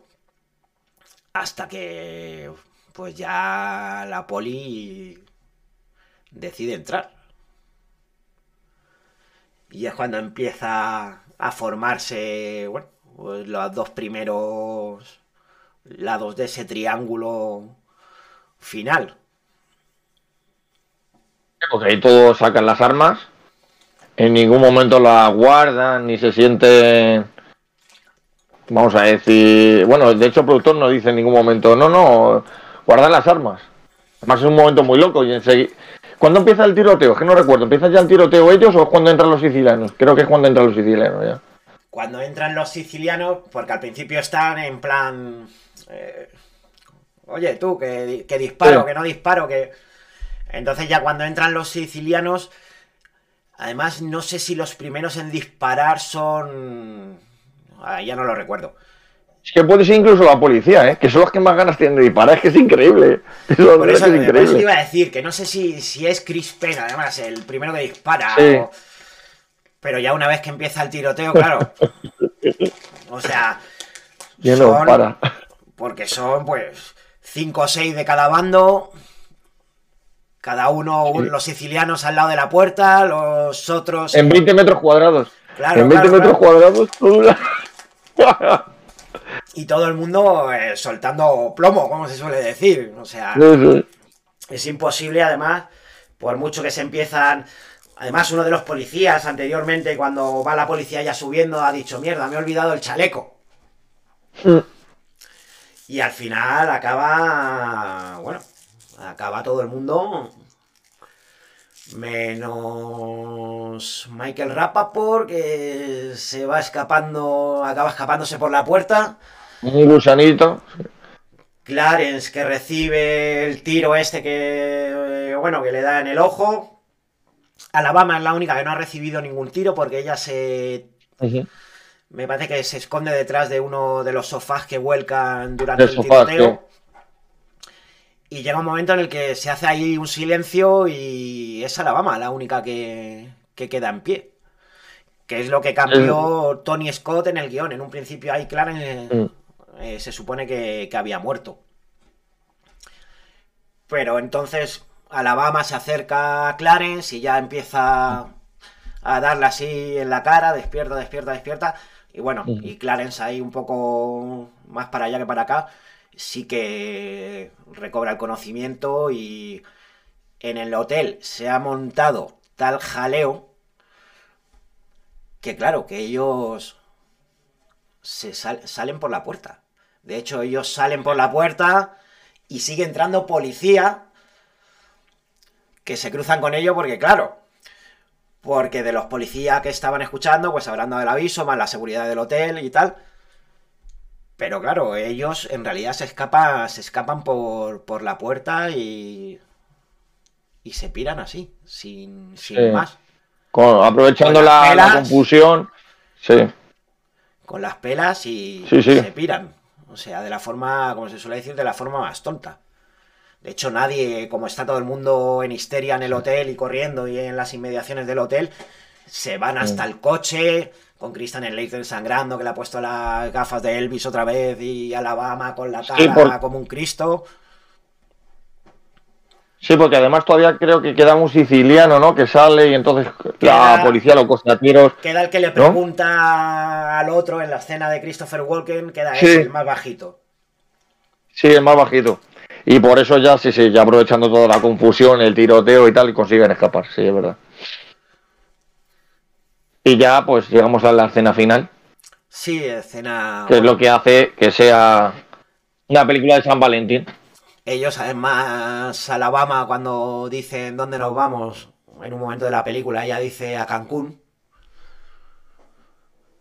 Y bueno, pues se supone que, que es Cancún. Se les ve que son padres y tienen un niño y están ahí felices en la playa. Final, pues eso. Todo esto ya es. Todo esto ya es de Tony Scott, ¿no? Todo esto ya es obra de Tony Scott. Todo eso, no en los dos o tres minutos que dura, porque bueno, tampoco es mucho más lo que se ve. Se les ve en la playa. A ver, no. que Christian Slater tiene, No un, por decir tiene un nada. parche en un ojo sí. Y que están No ahí. es por decir nada malo, pero a mí esto ya sí, realmente podemos decir que a mí, por lo menos personalmente, me, no me aporta nada y me sobraba casi ya la sobreinformación de que al Sí, en final mira, la película feliz y tal. haber No, acabado no sé. con ellos huyendo, montándose en el coche y yo qué sé, un plano del coche Ay, con que escapan y Sí, y ya está. Bueno, bueno, que eso es. Y llega que cada uno piense pues toda la vida huyendo o lo que quiera, sí. Sí, porque hay que decir que Christopher Walken eh, muere, pero no era el jefe, el jefazo. no, no, claro, él es eh, bueno, pues como Por un, eso. ma- un machaca de de nivel, Eso es. pero O sea no que por eso a mí la película me hubiera gustado más que hubiera salido lo que tú dices, una escena como que están escapando simplemente y bueno, que cada uno piense, pues bueno, le seguirán, ¿sabes? Persiguiendo o no. Pero bueno, pues claro, ya en la escena esta lo que nos presentan no es que ya son felices y han escapado, Bueno. sino que ya han pasado muchos años porque tienen un hijo y todo y a mí eso me sobra totalmente. también te digo, ellos se piran, la droga se queda allí. O sea, en realidad, Sí, sí, en realidad sí. los mafiosos podrían recuperar la droga. Sí, O sea, me refiero que ya lo, que en realidad los mafiosos. Sí, que ya para si, no, si no quieren. ¿sabes? Pues bueno, podrían decir, bueno, pues a estos ya que.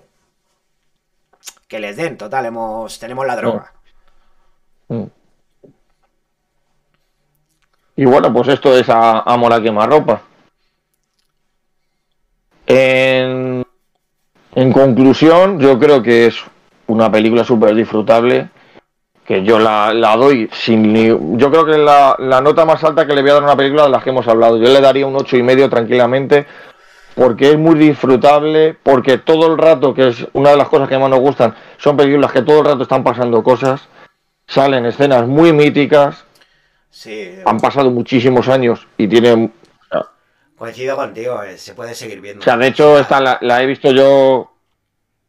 Sí, la he visto con la señora Santa, que no es muy de este estilo de películas, y la gustó muchísimo. Y yo eso sí, un ocho y medio tranquilamente. La iba a dar un 8, pero es que es que es tan divertida, te lo haces pasar tan bien, te olvidas de todo. Sí, Un que- ocho y medio.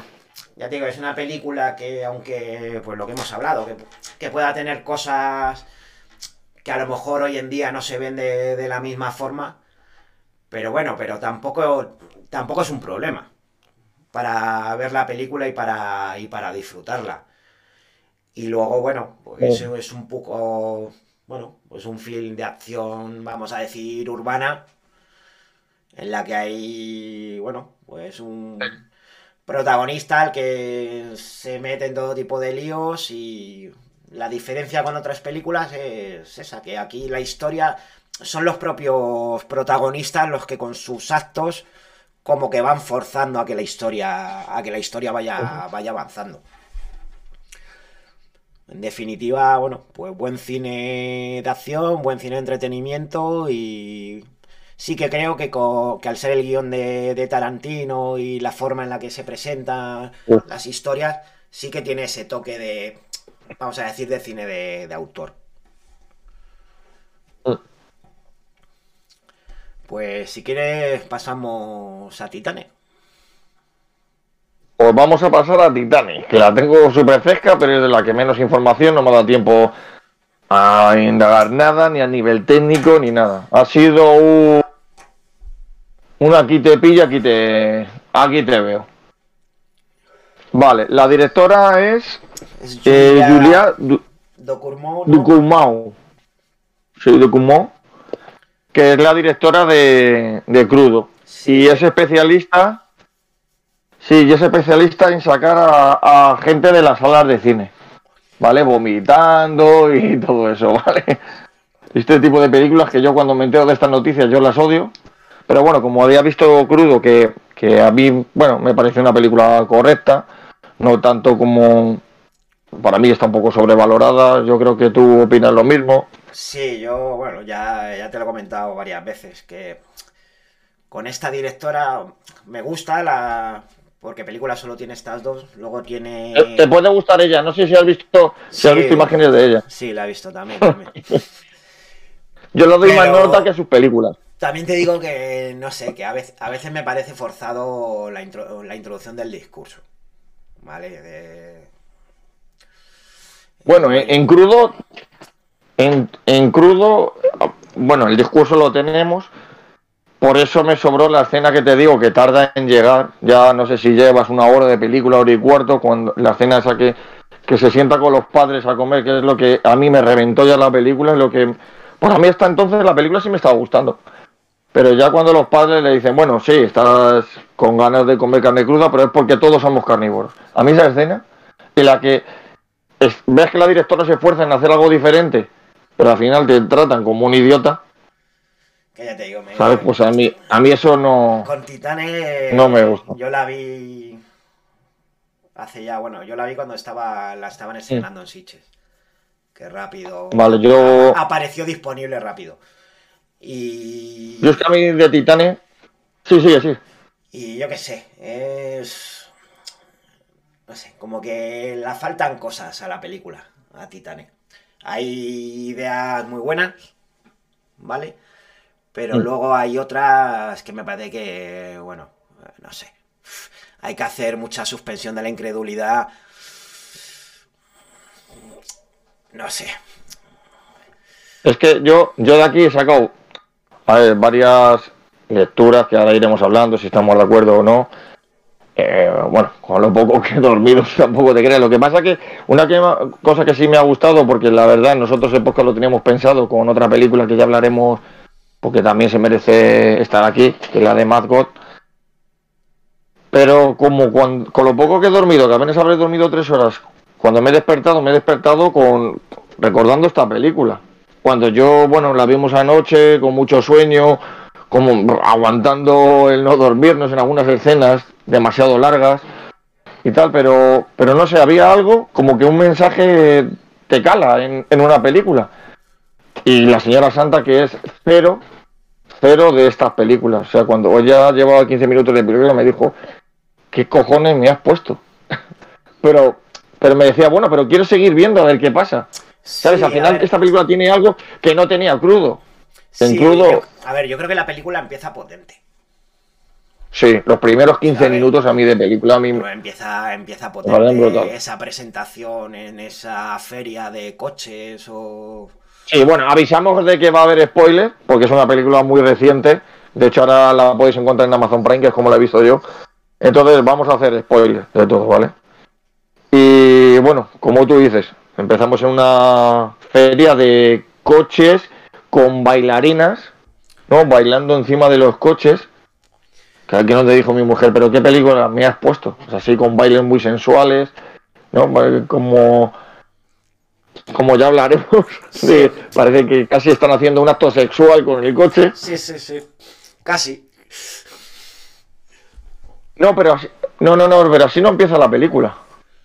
La película empieza a lo crash de Cronenberg. La película empieza que hay una niña pequeña. La película empieza. Claro. Eso, claro. eso fue el primer. Eh, porque en el tráiler y en varias imágenes mm. continuamente repetían la imagen de la niña con el Cuando aparato. Son y, claro, y son dos segundos de película. Como quien dice. Sí. Lo que. Lo que pasa que, bueno. Mm, sí que es importante que nos muestre esta escena. Sí, pero que yo en un principio. Eh, pensé como que. A ver como que. Sí que va a tener más importancia o bueno, que tiene. Que esa referencia al transhumanismo y a la biomecánica, ¿vale? Que está durante toda la película, si es cierto. Pero yo pensé que iba a tener más peso en la película. ¿Vale? Como iba a ser algo más. Bueno, peso tiene. Sí, pero más. más visual. Sí, es que lo visual tarda en. Bueno, lo visual respecto al, al biomecanismo. ¿Sabes? No sé, eh, me recuerda mucho a Tetsuo. luego la, sí, pero la tinta negra tarda a llegar. Todo el rato. Sí, todo el rato, sí, sí, sí. Y aquí como Claro, es que aquí esta película juega, juega en, en, otra liga, digamos. Es que mezcla varias cosas. Es lo que voy a decir, a ver. Que es como que la película me está prometiendo algo que al final no me da. Sí, ya hablaremos de ello porque yo en el final esperaba algo más. Y al final es que es casi como una metáfora también de amor. porque hablaremos más adelante que el padre se aferra, aún sabiendo por la pérdida de su hijo, de que lo que él ha adoptado en realidad no es. De hecho, luego sale la madre que le dice, prométeme que le vas a cuidar. Por eso te, yo cuando la vi dije, pues para San Valentín nos vale. Además, como nosotros vemos el amor, a mí me valía. ¿Vale? No sé si a nuestros oyentes les valdrá o no. Ahora iremos comentando. Bueno, por ir comentando la primera escena. Bueno, la escena es eh, una niña pequeña odiosa que va haciendo todo el rato ruiditos nasales, así como si arrancara el motor, y el padre va conduciendo adelante y va subiendo la música. La niña va incrementando el volumen, también haciendo ruiditos, hasta que el padre ya deja de escucharla porque sube el volumen de la radio a tope. Entonces la niña empieza a darle pataditas en el asiento. Es importante explicar esto, pues claro, para cuando viene el accidente, no, empieza a darle a pataditas en el asiento, pum, pum, y el padre diciéndola, advirtiéndola que vale, vale ya, vale ya, y la niña no cesa. Hasta que el padre coge mucho aire y aguanta con su volumen y aguanta los golpecitos. La niña no contenta con esto, pues ya se desabrocha el cinturón y entonces se empieza a dar la vuelta. El padre al ver eso, pues claro, se gira como para llamar la atención y en ese momento pues eh, tiene un accidente con el coche, el padre por esquivar, chocan y se ve un plano que a mí me pareció muy chulo, estilo crash, por eso te digo que aquí tiene cosas, bueno, tiene muchas cosas de Cronenberg, no solamente esto, ¿vale? Y se ve como una mancha en el cristal de, sangre. Sí que es verdad que el, accidente en un principio no parece muy aparatoso, pero claro, te pones a pensar que a esa velocidad la niña pequeña eh, sin cinturón de seguridad, pues es cuando nos sale la imagen que, que comentas tú, ¿no? Se ve como que la, bueno, se ve la operación, se ve parte de la operación también. Y la ponen como unos hierros, eh, la operan como que se ha dado un golpe cerebral.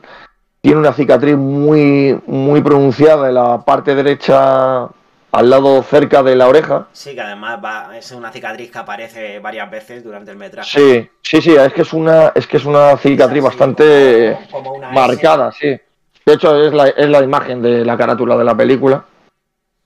Y los médicos, pues nada, le comentan que, bueno, pues que, esté atento a su hija, porque puede tener cambios eh, mentales o algo, claro, indudablemente ha sido un golpe en la cabeza. Y ya se nos presenta ya años después, la, la chica ya es adulta. Creo que ya sale lo que. Sí, la escena ya de los coches. Sí, ella que es una especie de go-go o algo así. Sí. además el plano de la niña con la cicatriz, cierra el plano con la cicatriz y abre el plano con la cicatriz de ella ya de adulta, con luces, a mí las luces, como está la iluminación de esta película me flipa, eso sí que debo de decir. Y bueno, a nivel estético también me, gusta bastante. Sí, a ver, a, nivel estético para mí la película es impecable. Sí, eso es increíble. Todo, desde la luminosidad de neón del principio, a incluso escenas, creo recordar, eh, una que sale Vincent Lindon, no sé si haciendo, intentando reflexiones, hay como un tono rojizo y todo muy negro. Y, sí. O sea, sí que sí que tiene una, una fotografía y una ambientación que está muy bien, está muy bien conseguida. Sí, además es en algunas escenas, más adelante diremos, es como desasosegante. Sí, cómo está iluminado todo, Que el color importa en la película. Sí, exactamente. Sí, sí. Bueno, entonces, como dices tú, se nos presenta como una especie de riff, una fiesta con muchos coches, estilo a todo gas. Lo que pasa que ahí no hay carreras, son una exposición de coches con chicas bailando encima y ella parece como que destaca, como es importante, ¿no? Porque la piden autógrafos en la escena varias veces, como que es importante en ese mundillo. Y luego hay una escena también, ah, no sé cómo decir, eh, la escena cuando ella ya va sola a coger el coche con un plano muy alejado. A mí es que esas escenas me, me encantan. Y se ve como un tío escondido en una columna con un plano muy alejado, ella dirigiéndose, dirigiéndose hacia el coche, de repente no se ve al chico, sino que se ve la sombra del chico acercándose. Esa escena también me parece brutal. O sea, es que los primeros 15 minutos de película a mí, a mí me dejaron... Vale, bueno, pues entonces nada, la chica se monta en el coche y este, que es como una especie de fan, dice, que has pasado de mí, solamente llevo, llevo eh, aquí esperando bastante rato, porque es cierto que, que hay una escena en la que todas las chicas se están duchando juntas.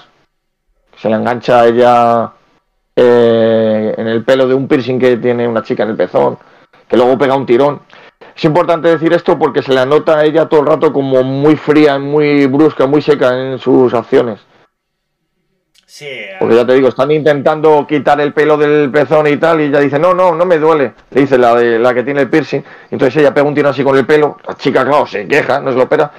Y ella se gira a ella y le dice, has dicho que aguantas el dolor. Y como que se va.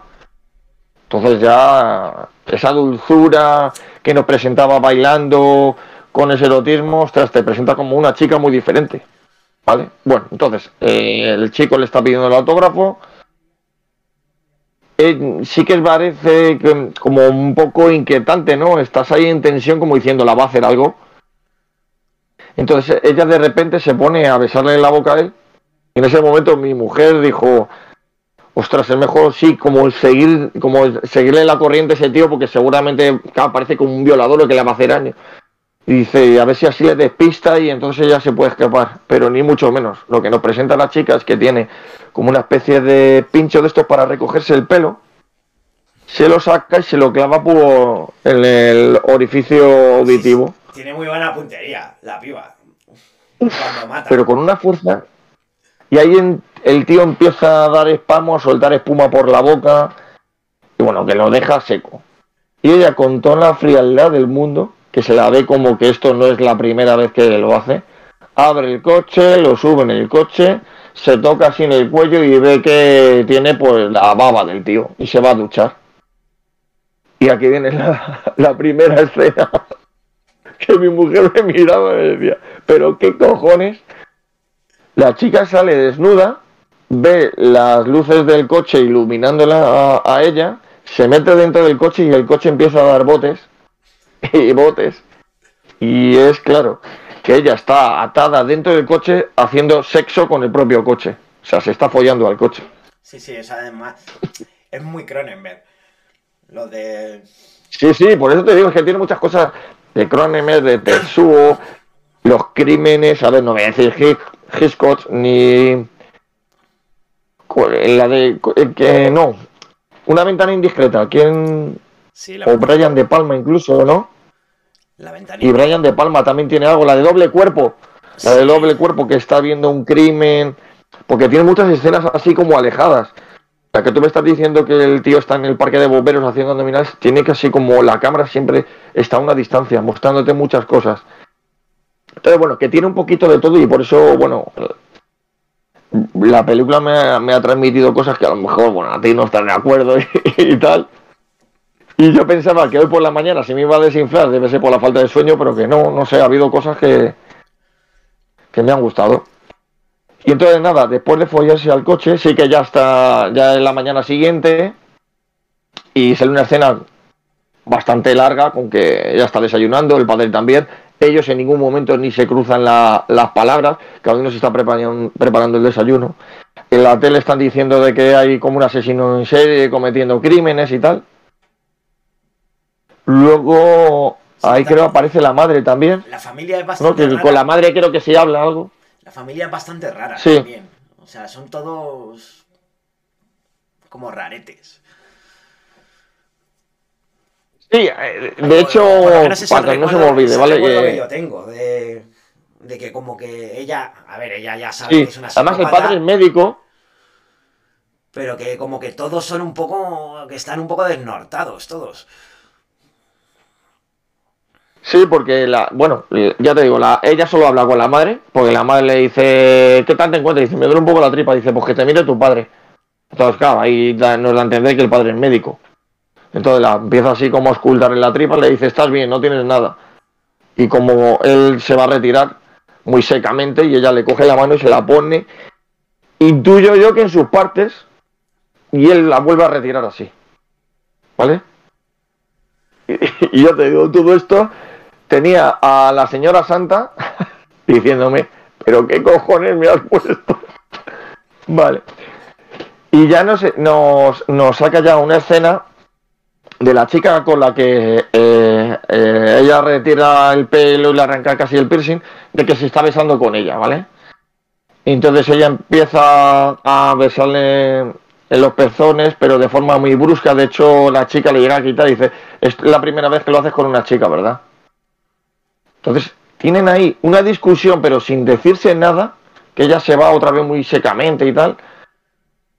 Y ahí ella va a, sale ya, están en la casa de ella, ¿vale? Que ella está como compartiendo piso con unos chicos, la chica del piercing está compartiendo y como que se van a empezar a tener sexo, a acostarse y ya ella no aguanta más, se vuelve a quitar el, el pincho este del pelo y se lo vuelve a clavar y la deja seca.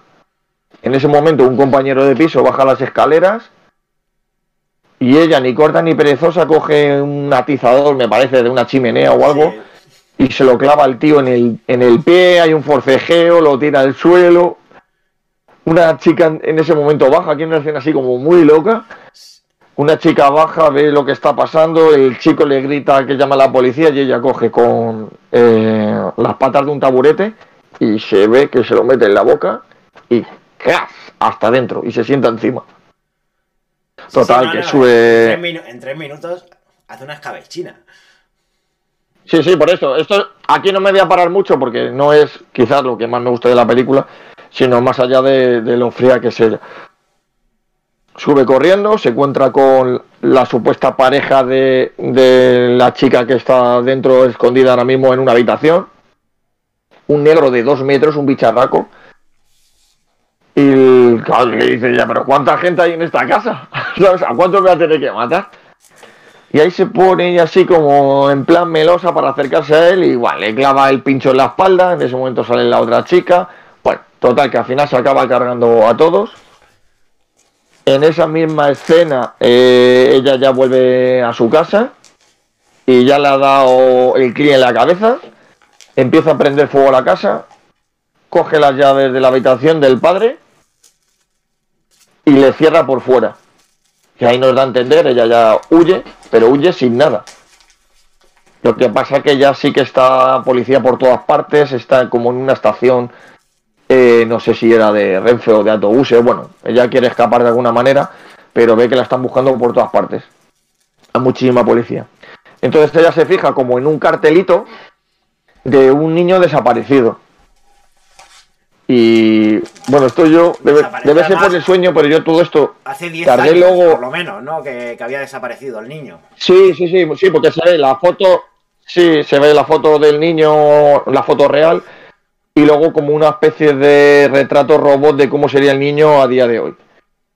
Entonces ella va al baño, se corta el pelo, se parte la nariz en una escena brutal, la durita, bastante dura porque porque se empieza primero a golpear con la mano, ve que no se parte la nariz y al final coge un pico del, mármol del baño y empieza ahí a darse golpes. Uf, es que esa escena. Ah, sí, sí, sí, hasta que. Muchas escenas de esta película, especialmente duele. Que se parece. Sí, ya está de forma. Sí. Entonces, ya la siguiente escena, que voy muy rápido, no me paro en esto porque, bueno, tampoco. Ya se ve en una escena en la comisaría y aparece ya el Lindón, ¿no? Has dicho que se llama así, Vincent Lindón, eh, que está, está viéndola por en una habitación y se queda mirándolo como diciendo, será mi hijo o no, porque claro, ya se ha cortado el pelo, se aparece un chico, realmente. Y nada, se lo lleva a su casa, como digamos que lo adopta de alguna manera. Ella se hace pasar por, por el niño ese que ha desaparecido. Bueno, hay, que decir que ella ahí ya sabe que está embarazada. Sí. Porque ella además. Sí, es cierto, sí, porque de hecho los dolores de tripa. Sí. Se, se venda la tripa para metérsela para adentro y que no se le note el embarazo. Todavía no empieza a supurar, que eso ahora viene, bueno, unas escenas posteriores, porque es lo que, lo que sí que iba a decir de esta película. Una vez que él ya lo ha adoptado y está en su casa, el cómo nos explica esta película, bueno, quizá ni no lo explica, ¿vale? El transcurso de tiempo. Claro, nosotros tenemos como como donde agarrarnos es al tiempo de, embarazo, porque ya sabemos que está embarazada. Pero claro, es un embarazo como... Que a lo mejor los, rápido. los niños coche son más meses de gestación. o son y entonces, menos. y aquí, pues nada, nos presenta que es un, un bombero, bueno, jefe de una un sitio de bomberos. Es un parque de bomberos. Es el jefe. Y él sí, es, un parque de bomberos. Y él es como el encargado de allí. Sí, es el, sí. No, sé, no sé cómo le llaman, no me acuerdo si es comandante o, o, algo así, o capitán o algo de eso, del parque de bomberos, ¿vale? Y él lleva pues a todos los chavales. Bueno, luego hay una presentación a los chavales de este es mi hijo y lo que diga él se respeta y que nadie se puede meter con él. Porque sí que hay un personaje dentro del parque de bomberos que les cama todo el rato. De hecho, hace como una pequeña investigación y, con un retrato robot que luego hay en las noticias de televisión. Sí, bueno. Y hay algo que además no es todo como que muy raro. de repente a este hombre, o sea, mete ahí al hijo en los bomberos. Sí, sí, sí, sí, Así directamente. Entonces aquí todo el rato la película eh, va jugando con la convivencia entre estas dos personas que, a ver, no diría redención, porque, pero sí que ella como que cambia su forma de ser. Estamos hablando de una psicópata fría, pero psicópata hasta, hasta el estado de llegar a matar a sus propios padres, que los incinera, vamos, los quema. Y aquí como que con él la relación que, que llevas como que han conectado de alguna manera. Sí, pero fíjate, eh, llegan otra vez a esa relación, porque al final sí que es cierto que. Vamos a sí, ambos se necesitan de alguna manera. Se quieren, como que se quieren, ¿no? Sí. Pero sí que llegan en un principio, porque hay una escena, no sé exactamente cuándo, en qué momento pasa. Como que ella se quita el punzón también para intentar agredir al padre y el padre la, sujeta a la mano y la dice, hmm. no vamos a coser o esto, algo así la dice. Y como que es cuando ella, a raíz de ahí, a raíz de que se encuentra como que con alguien que físicamente la para, es como que se empieza a desarrollar esa extraña relación que tienen, porque la relación es extraña, hmm. además no es decir, es un hombre que que está hundido psicológicamente porque su hijo desapareció hace 10 años. Es un hombre además que tiene, tiene un conflicto con, con, su propia edad. Porque es un hombre que físicamente intenta ponerse al nivel de, de, claro, de los chicos que forman el cuerpo de bomberos, que claro, por supuesto son todos muchísimo más, jóvenes más jóvenes que él. Y él como que está forzando la máquina. Ahí fíjate, sí que veo como que hay un paralelismo como que Vincent Lindon, esa escena en la que se está pinchando en el culo, pues supongo, anabolizantes o lo que sea. Y el sufrimiento que, tiene el pibe, que se queda como, porque hay que decir que rígido, es imponente ¿eh? Se queda como rígido y. O sea, es como que. Es una máquina de, defectuosa. Ya la, lo que es el personaje de Vincent Lindon. Y como que a él, al aparecerse este chico él, no sé, como que necesita creer que es su hijo. Sí. Y directamente, o sea, decide tomar ese camino. Además, desde, desde el principio. Él decide tomar ese camino y... ella decide tomar ese camino, pero fíjate, yo a ella no, no acabo de ver tan clara la motivación. Así, vale, está escapando de, la policía. Mm. Pero la motivación con lo del embarazo que está sufriendo, porque claro, hay que decir que es un embarazo que no es para nada normal, claro. Sí, como toda la película. Claro, porque ella empiezan además a vérsele. Van, se van intercalando escenas, ¿no? En las que se ve como ella se viste o se ducha o lo que sea. Sí. Y se va todo el rato, cómo va avanzando la, la gestación. La gestación.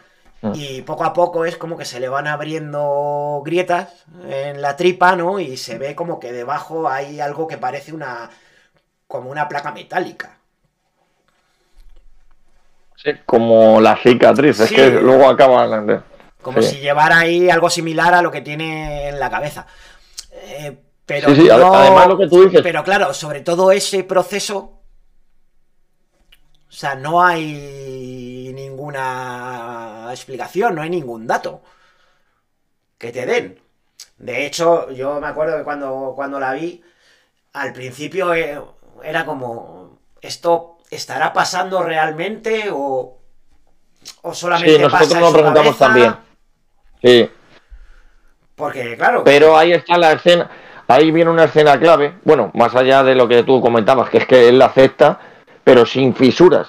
O sea, él toma el camino de que este es mi hijo y en ningún momento sientes ni que se esté autoengañando. Es que el tío dice, es mi hijo y punto. Que lo deja bien claro a todos los de la academia. Sí, sí, sí, sí. O sea, él, toma. Y hay, hay una frase hay una frase que es la que tú comentabas y que lo deja muy marcado cuando una de las veces está pinchando que le pide que le pide ayuda a ella, que ella le claro, abre la abre el baño y le dice, "¿Estás enfermo?" Y le dice, "No, estoy viejo." Y es por lo que por lo que tú comentabas que esa frase lo explica todo.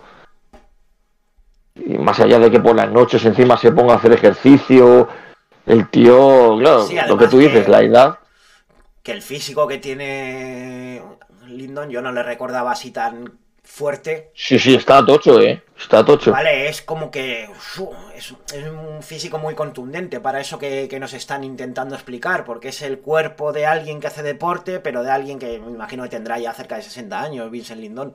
Sí, sí, sí.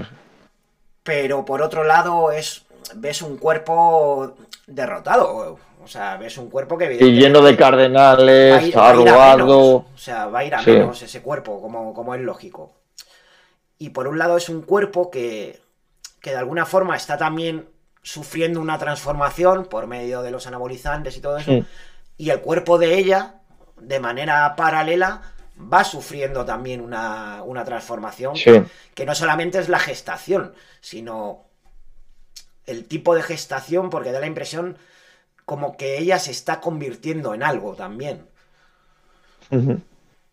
Sí, es que yo aquí, eh, bueno, fíjate, una película de este tipo, por eso yo quería traerla aquí. Eh, debatía con mi mujer a altas horas de la mañana. Claro, yo le decía, a ver, él se quiere ver bien, digo, porque también es bombero, ¿no? Y los bomberos siempre, pues tienen que estar en un estado físico óptimo y tal. Pero ella me decía, sí, pero es que también lo que a lo mejor él quiere conseguir, que fíjate, me, me parece una buena lectura, es que se quiere ver o conservar eh, joven para que su hijo estuviera como orgulloso de él y no hubiera pasado tanto el tiempo. No sé si me explico. Fíjate. Como que desde que... Sí, dime. Yo creo que él se quiere ver joven, ¿vale? Porque ver joven es volver a la época en la que su hijo estaba con él. Exactamente, esa, es por ahí, por ahí va la lectura. Es decir, él no quiere envejecer más allá de cuando perdió a su hijo. Él quiere verse en ese estado por si alguna vez se vuelve a reencontrar con él. Es que él eh, da la impresión de que eh, da la impresión de que él, por un lado, él sabe que no es su hijo ella. Por otro lado, tiene lo de esta, vamos a decir, búsqueda de rejuvenecer el cuerpo. O sea, la, la impresión que me da a mí es que él quiere ser más joven porque es la época en la que su hijo estaba con él. Él lo que quiere es detener el tiempo. Mm. Él sabe que, el tiempo ya le ha aplastado. Porque se ve viejo, porque no tiene a su hijo. Entonces la manera de detener el paso del tiempo para él, yo creo que es esa. Por eso, por eso la acepta. ¿Sabes? Por eso cuando ella llega y le dice que es su hijo, por eso la acepta. Él sabe que es una mentira. Pero es la única manera que tiene de volver al, volver al pasado, a esos supuestos momentos de, felicidad, suponemos, que, tenía cuando, cuando estaba su hijo. Bueno, respecto al físico, como, como tú dices, se le ve como muy imponente, musculado, pero a la vez, yo no sé si es, me imagino será efecto también del maquillaje, pero la iluminación aquí hace muchísimo, porque la cara se le ve como muy demacrada. Sí, es, como, un cuerpo pesado, es como un cuerpo pesado al que le cuesta Se le ve musculado, pero hay primeros planos de la piel y la piel se ve como arrugada, como agrietada también de alguna manera. Y eso la película lo hace muy bien. Sí, y cómo nos muestra. Ya te digo, no sé si lo haría con esa intención la directora, pero como que ese detenimiento, ¿vale? En, las arrugas de, de Lindon, ¿no? Casi como que es lo mismo que el detenimiento en las grietas que se le van abriendo a, ella en la tripa. Es como que nos muestra dos procesos de cambio, ¿vale? Y en el de él es, bueno, pues es eso, es el envejecimiento, el, el que está ahí abajo. Y por otro lado, es lo contrario, es como el nacimiento de algo nuevo. Que además, claro, tú según vas viendo la película, claro, lo primero que piensas es, a ver qué sale. De ahí, claro. Porque, claro, algo normal no, no puede ser. No. O, no debería ser. Por lo que está Además es el hype. El hype de, la película, que quieres llegar a ver qué es lo que va a salir de ahí. Y luego, otra cosa, yo. Eh, claro, aquí ella también está con su lucha interior porque ya estaba acostumbrada a matar. De hecho, era una asesina en serie y durante todo el tiempo que pasa con su padre, en ningún momento nos presenta la película más allá de una conversación que hay con el chico que sí que duda de ella en el parque de bomberos, que tiene una conversación con ella bastante, bastante fría, y enseguida ella va a hablar con el padre. Es una escena en la que están bailando además hardcore. Están bailando un poco. Los bomberos que me recuerda. Sí, pero es una escena de hardcore que a mí me recuerda a los bailes que hacían los skinheads, de tirándose unos a otros, golpeándose y tal. Y ya se acerca al padre para hablar y empiezan a bailar los dos juntos. ¿Vale? Y es que esa escena en la que ella habla justamente cuando el otro como le amenaza de alguna manera, porque le dice, vete de, de del escondite en donde estabas metida o del, ¿sabes? Algo así le dice. Y luego hay una escena de un, de un incendio en, un bosque en el que está Lindon justamente con el chico que ella le había dicho y Lindon se meten como una autocaravana en medio que hay del bosque del incendio y le hace como coger una bombona y se lo lleva hacia el incendio. Y ahí nos presenta una explosión de lejos y Lindon sí, bueno, está magullado, herido, la mascarilla de respiración se le ha destruido y se acerca y ve cómo se está quemando ese chico. Y en ningún momento le ayuda ni nada. Entonces como que ahí ella ya ha creado como un vínculo con él de alguna manera, que sabe que la fe que tiene él de alguna manera en ella eh, es ciega y que es capaz de utilizar otros instrumentos que no fueran los de asesinar ella misma. No sé si, si eso es lo que busca la directora, pero es que es cierto que de, matar como mataba tan continuamente, como dicen las noticias, en ese periodo, como no tiene con ningún conflicto con nadie, porque solo vive con él, el único conflicto que tienes con ese chico y escena siguiente utiliza ese mecanismo. no sé si sacaste tú esa lectura o es una paranoia mía o algo. Sí, a ver, eh, la escena esa al final yo creo lo que hace los pone a los dos como al mismo nivel ya. O sea, ya es como que ahí se estrecha el vínculo familiar. Es cuando comienzan ya, o sea, ya es como la, la confirmación de lo que tú dices. O sea, somos familia y por la familia lo que sea así, con los ojos cerrados. Sí. También te digo que no sé ¿vale? Por alguna entrevista que, he leído con la directora. Si la intención también que pueda haber, ¿no? Es una película que habla mucho sobre la masculinidad tóxica. Es como que mm. ella, ¿no? En su psicopatía, solo se calma cuando pasa a formar parte del mundo de los hombres. Entonces no sé si también por otro lado nos estará diciendo como que esa masculinidad tóxica, esa agresividad a lo mejor o esa violencia que es desde su punto de vista, que es habitual en el mundo de, los hombres, al entrar ella a formar parte de ese mundo, como que es lo que, lo que de alguna manera la apacigua. Ya te digo que es una. Puede, ir por ahí porque, porque hay una escena que, me, he saltado, que es antes de, que pase esto, que es algo como que le recuerda su feminidad, porque en todo momento las escenas que tiene ella desnuda con su embarazo está ya sola, sufriéndolo, como tú dices, agrietándose, que son escenas empieza a supurar eh, como aceite de coche sucio, como si fuera petróleo, lo que me recuerda a Tetsuo.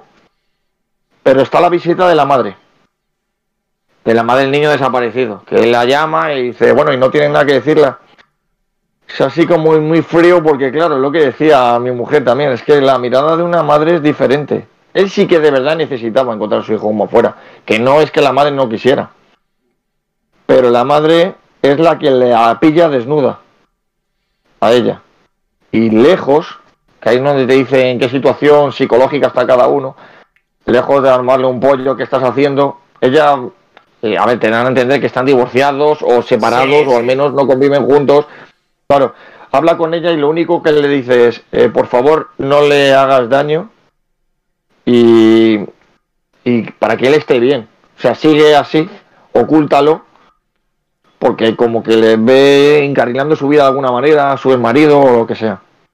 Y entonces lo que tú dices, sí que ya es la escena siguiente, ya después de haber visto a la madre, es como algo que le ha recordado su feminidad, ¿no? De alguna manera, ¿no? Ella estaba desnuda y encima le ve la madre y le cuenta esa charla. Y a lo mejor en ese momento, el chico cuando le va a decir eso, pues se podría haber enfrentado de otra manera al chico. Y es a lo mejor lo que tú dices, que ella estando entre hombres estaba tranquila, porque yo entiendo. Hmm. No sé si al ser un personaje que se mueve en la ambivalencia de género por obligación, ¿vale? ¿No? Eh, como que ella es mujer y tiene se ve obligada por las circunstancias a hacerse pasar por un hombre.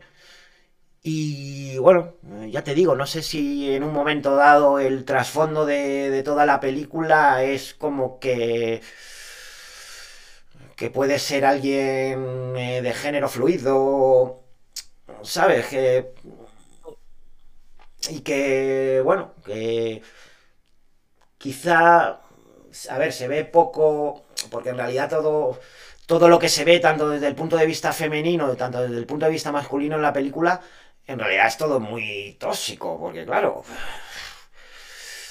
en realidad es todo pues bueno, como gente que está muy al límite y, y como que se aferran a, bueno, pues a casi imposibles.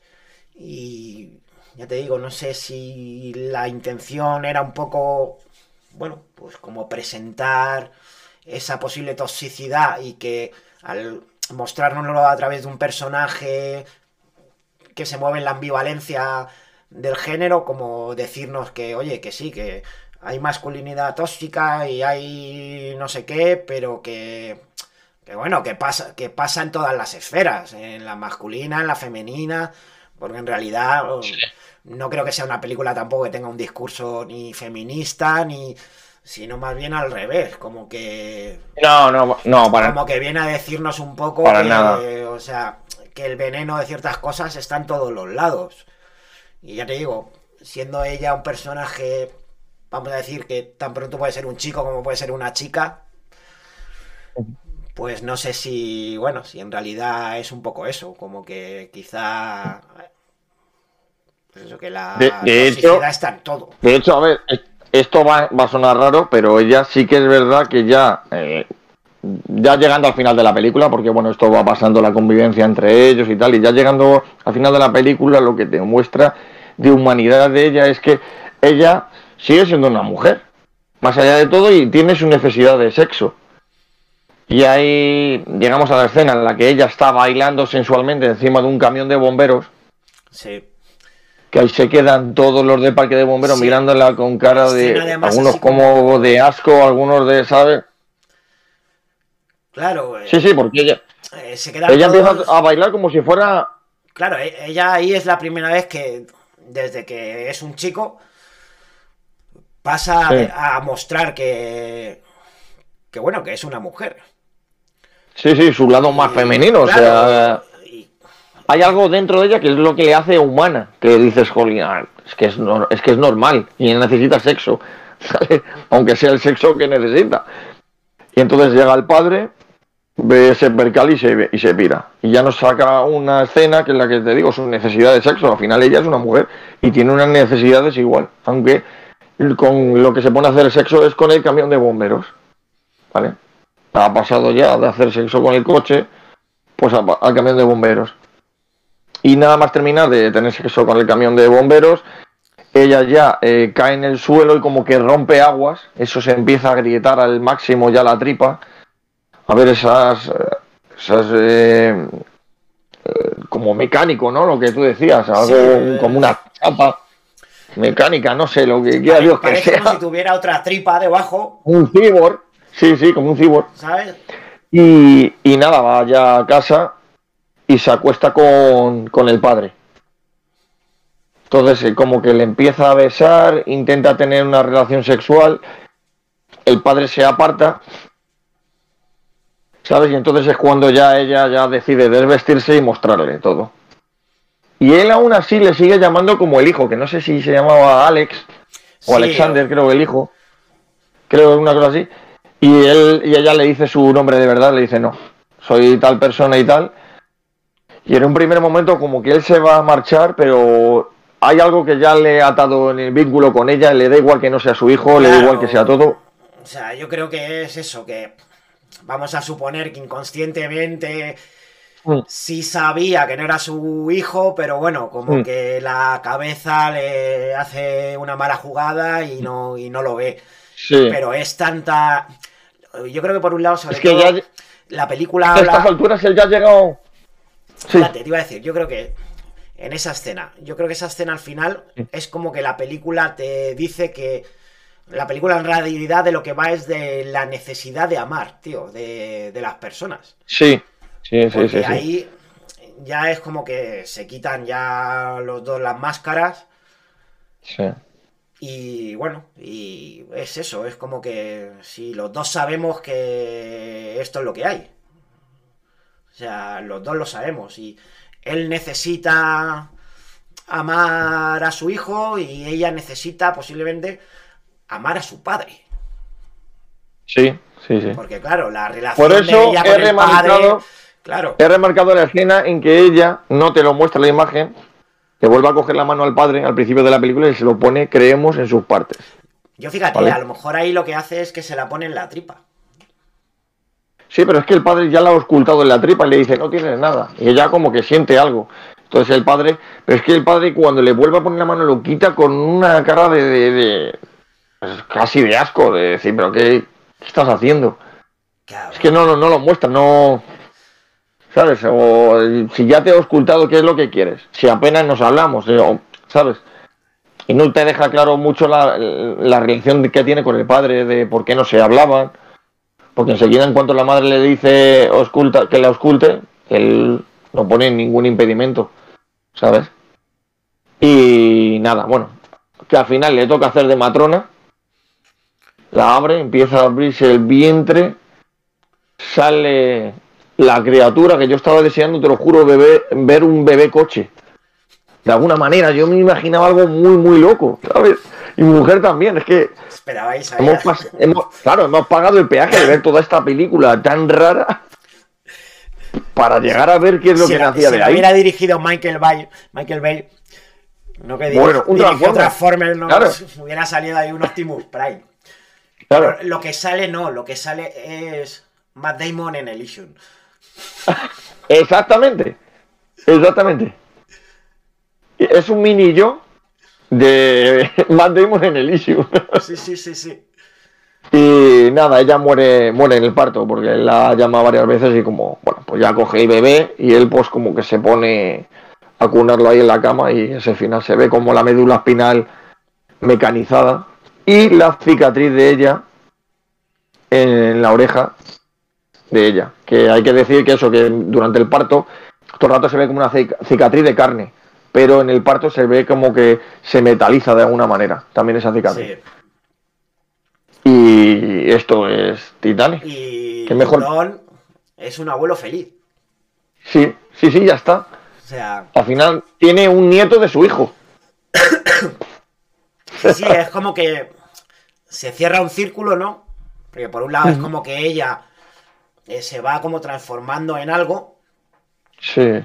Y el resultado de esa transformación es el niño Damon. Y luego, Lindon, pues igual él también sufre una transformación, porque claro, pasa de ser alguien completamente depresivo a de repente volver a ese punto atrás en el pasado casi para él y tener un hijo. ¿Cómo va a explicar? Hay que decir que... Claro, yo quiero ahora una segunda parte en la que Lindon va con el niño al pediatra. Claro, dice, Hay que decir que la interpretación de él es la interpretación de él, es de interpretación, A mí, eh, la actriz, no me acuerdo ahora cómo se llama, es la primera película que hace, me, suena. Sí, es la primera película. Y a ver, a falta de verla en otra película, sí me ha gustado, pero también te digo que el papel de ella es un papel súper físico. Súper físico y, y súper de caracterización también. Mm, sí. Entonces, no sé, tendría que ver. A mí sí me ha gustado, pero tendría que verla en más películas. A ver, tiene muchos desnudos, que bueno, que. Y desnudos que no son fáciles, porque tiene escenas con fuertecillas. Y bueno, lo que tú dices, en cuarentena, ¿no? Para ver qué más cosas eh, hace. Promete, la chica promete. Sí. Pero, pero a mí lo, a mí lo mejor de la película eh, a nivel interpretativo el Lindon. O sea, a mí es que además. Que, el papel que hace Lindon es, o sea, es brutal. Como te transmite además desde el principio. Sí, sí, es que. que es, un hombre totalmente devastado. Que, o sea, que vive. Vive en la mierda, pero vive en la mierda de una manera psicológica. Porque no es una persona que. que esté devastada y viva en la calle, por ejemplo, porque haya echado su vida a perder sino que no, es una persona que está totalmente devastada, pero mantiene la careta de llevar una vida normal, pues porque tiene pues sus necesidades como todo el mundo. Pero es un personaje que... no sé, me, parece además súper intenso, muchas veces en, los silencios, ¿sabes? Cuando no, cuando no habla y se la queda mirando a veces y... ¿Sabes? Que es como... Esta película juega mucho en eso Juega, juega muchísimo en eso y lo hace muy bien, ¿eh? Pero sí que hay que decir, además, bueno, que se lo come en la pantalla. Las escenas en las que salen ellos dos, Lindon es, increíble. Es que es el típico actor que dices tú, llena la pantalla. Sí, sí, sí, sí. Yo no, yo no le, no le conocía, me suena de. A lo mejor de haber visto alguna película. Es que yo el cine francés tampoco. Ahora es que vea mucho. Pero sí, es imponente. Es imponente. Estoy viendo aquí su filmografía, pero no, no me suena haber visto nada. Pero vamos, a seguir y no me importaría ver alguna película de él ahora que estoy viendo. Es como muy, muy de, teatro, ¿verdad? Sí, además que, a ver, es lo que hablábamos antes, que sobre todo la, ambientación eh, yo creo que funciona muy bien y la iluminación que tiene. Entonces... Yo creo que aquí, aunque no te hayan gustado ninguna de las dos, es un paso más a ver, eh, respecto a crudo. No es que no, no es que no me hayan gustado. Eh, sí, a ver, bueno, a los dos nos pasa que con el hype que se crea, todo lo que se monta, la típica película, que la gente ha salido a vomitar, que no podido aguantar, me parece exagerado. A mí lo que, eh, lo que, Pero siendo una directora, me parece súper valiente el tipo de cine que hace y cómo lo hace. A mí ya te digo, a mí lo fue más el, el bueno, como que la historia al final me, eh, deja un poco a medias. ¿Vale? Sí. Eh, el no dar explicación de esa fusión hombre-máquina. ¿De dónde viene? ¿Qué significa? Que. ¿Sabes? Como que se queda ahí, que sí, que está guay, que, que es complicado dar una explicación no te digo realista, verosímil a eso y que no, te joda la película así de, un solo plumazo, ¿sabes? Es muy complicado. A ver. Y al final la, lo único que la, final, la película al final es casi un cuento. ¿Sabes? Un, un cuento raruno y con mala leche, pero es casi eso. ¿Sabes? Un cuento raro. Es, para es que no sé si recuerdas la escena cuando la niña sale del hospital, o sea, después de tener el accidente, lo primero que hace es acercarse al coche con el que ha tenido accidente, abrazarlo y darle besos. Verdad, verdad. Claro. Entonces ahí ya te está diciendo, vamos a ir por aquí. Ya digo que Me parece bien que tire por ahí, pero al final toda esa parte se me queda corta. Sí.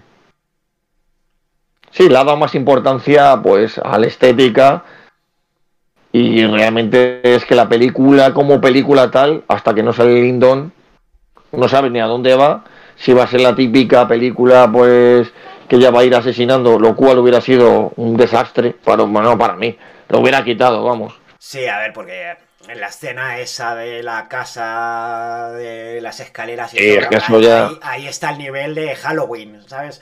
Sí, exactamente, exactamente. Yo cinco personas en un momento. Yo si la película hubiera tirado por ahí, la verdad que no, no hubiéramos aguantado. No, el cambio, el cambio que tiene de, pues eso, de, de, de película de terror, vamos a decir, a película más de ficción extraña o algo así, no sé cómo llamarlo. Sí a mí sí me parece bueno, me parece que luego cuando la película se centra ya más en las actuaciones que en la acción, o sea, yo creo que la película gana, y gana sobre todo por la presencia de, Vincent Lindon.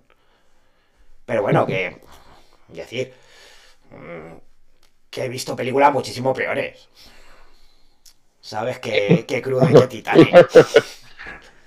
¿Sabes? He visto sí, yo, yo como, como nota si le tuviera que poner, eh, le daría un 6. Más que nada por, por lo que te digo, porque es una película que yo creía que iba a ver sin pena ni gloria.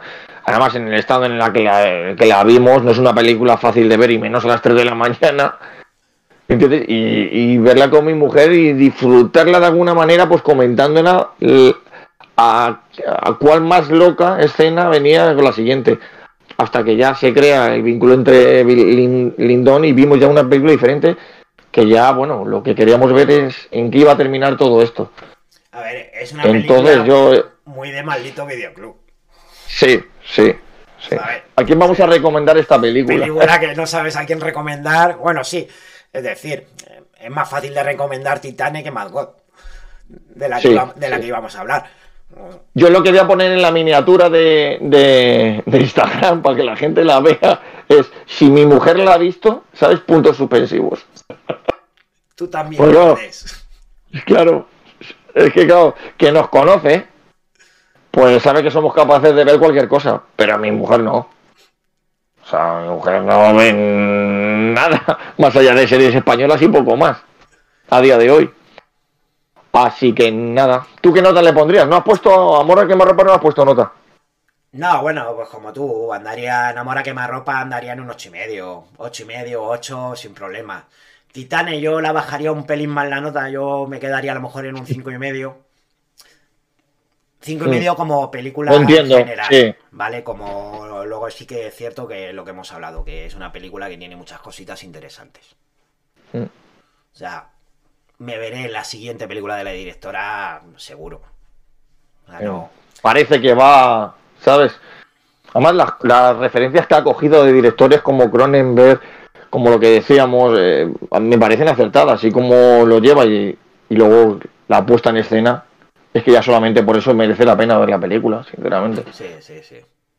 Y luego eso que bueno, que a ver, que tiene un empiece muy potente, que rápido te quedas ahí pillado, bueno, porque quieres saber qué va a pasar. Y luego el cambio ese que hay ya cuando aparece con, con Vincent Lindon, pues al final, aunque a lo mejor en otra película hubiera resultado un poco un bajón después de haber tenido ese comienzo. Es cierto, sí, sí. Aquí no lo es. Aquí todo lo contrario, sí, sí. Al revés, empieza, eh, es cuando empiezas como a ver argumento, porque empieza a haber más diálogo y empieza a haber más diálogo, no siempre hablado, ¿no? Porque también hay ese diálogo de gestos en las escenas y esos planos que, te dan toda la información sin que nadie diga una palabra. Pero es como que cuando hay ese cambio empiezas a ver ya más película. Lo anterior era casi un poco un videoclip. ¿Vale? Sí, de hecho, lo que se explica más en la película. La, de la feria y todo eso. Sí, sí, sí, sí, sí. Se explica más en la película eh, la vida de Vincent Lindon más que de ella misma, que es realmente lo que te preguntas. Es que de ella al final, bueno, eh, sabemos, básicamente sabemos que es una psicópata y... No, y que de niña se enamoró de los coches. Y que le molan los coches. Que vio Crash. Vio Crash. Efectivamente, yo creo que se vería Crash o se leyó Crash Y bueno, y dijo, el futuro es ese. Y cambió, cambió el semen por, por el aceite, por el de, aceite de coche. y ya está. Te digo, ahora estará jodida con el precio que tiene la gasolina, pero es lo que tiene echarse amantes raros. Sí. Bueno, Pues bueno, yo pues, creo que, que bien, ¿no? Yo creo que sí. Eh, Esperemos que no, no tardemos tanto ya para el próximo. Que la No, gente no Se disculpe. nos van acumulando las cosas. Eh, decir, antes de que se nos olvide, eh, el vídeo va a estar subido en YouTube. Eh, va a estar subido en iVoox, como siempre. Y bueno, y en sentimos. Spotify y, y Apple Podcast. Vamos a ver qué tal funciona en YouTube. Así nos veis el careto y veis lo, el friquismos que tenemos en nuestras respectivas habitaciones. Y bueno, pues que ya sabéis que recomendad, comentar, suscribiros, eh, aceptamos regalos, eh, lo que queráis. No, tene- no tenemos problema. Pues si te parece... Y Dime. no iba a decir, para la gente que a veces me habla por Instagram y tal, que hace hincapié también en, bueno, tanto de libros, que me hablan mucho de, oye, pero que no habláis de libros, incluso música. Pero yo, en lo mío, ¿vale? En mi territorio, que es en los juegos de mesa, que sí que tenemos pensado un especial, que sí que lo vamos a hacer en breve, ¿vale? Y que pere- esperemos tener más asiduidad ya, ¿vale? Porque tenemos pensado hablar de muchas cosas, muchas cosas chulas, yo creo que os va a gustar. Va- vamos a intentar ser más productivos. Sí, sí. Pero de verdad que ha sido por cosas de fuerza mayor que, que ahora en los, en los tiempos en los que vivimos ha sido complicado, muy complicado. Incluso, mira, había pensado que ahí, que en Twitter, que no, en Twitter no, en Instagram, que es donde más gente nos sigue.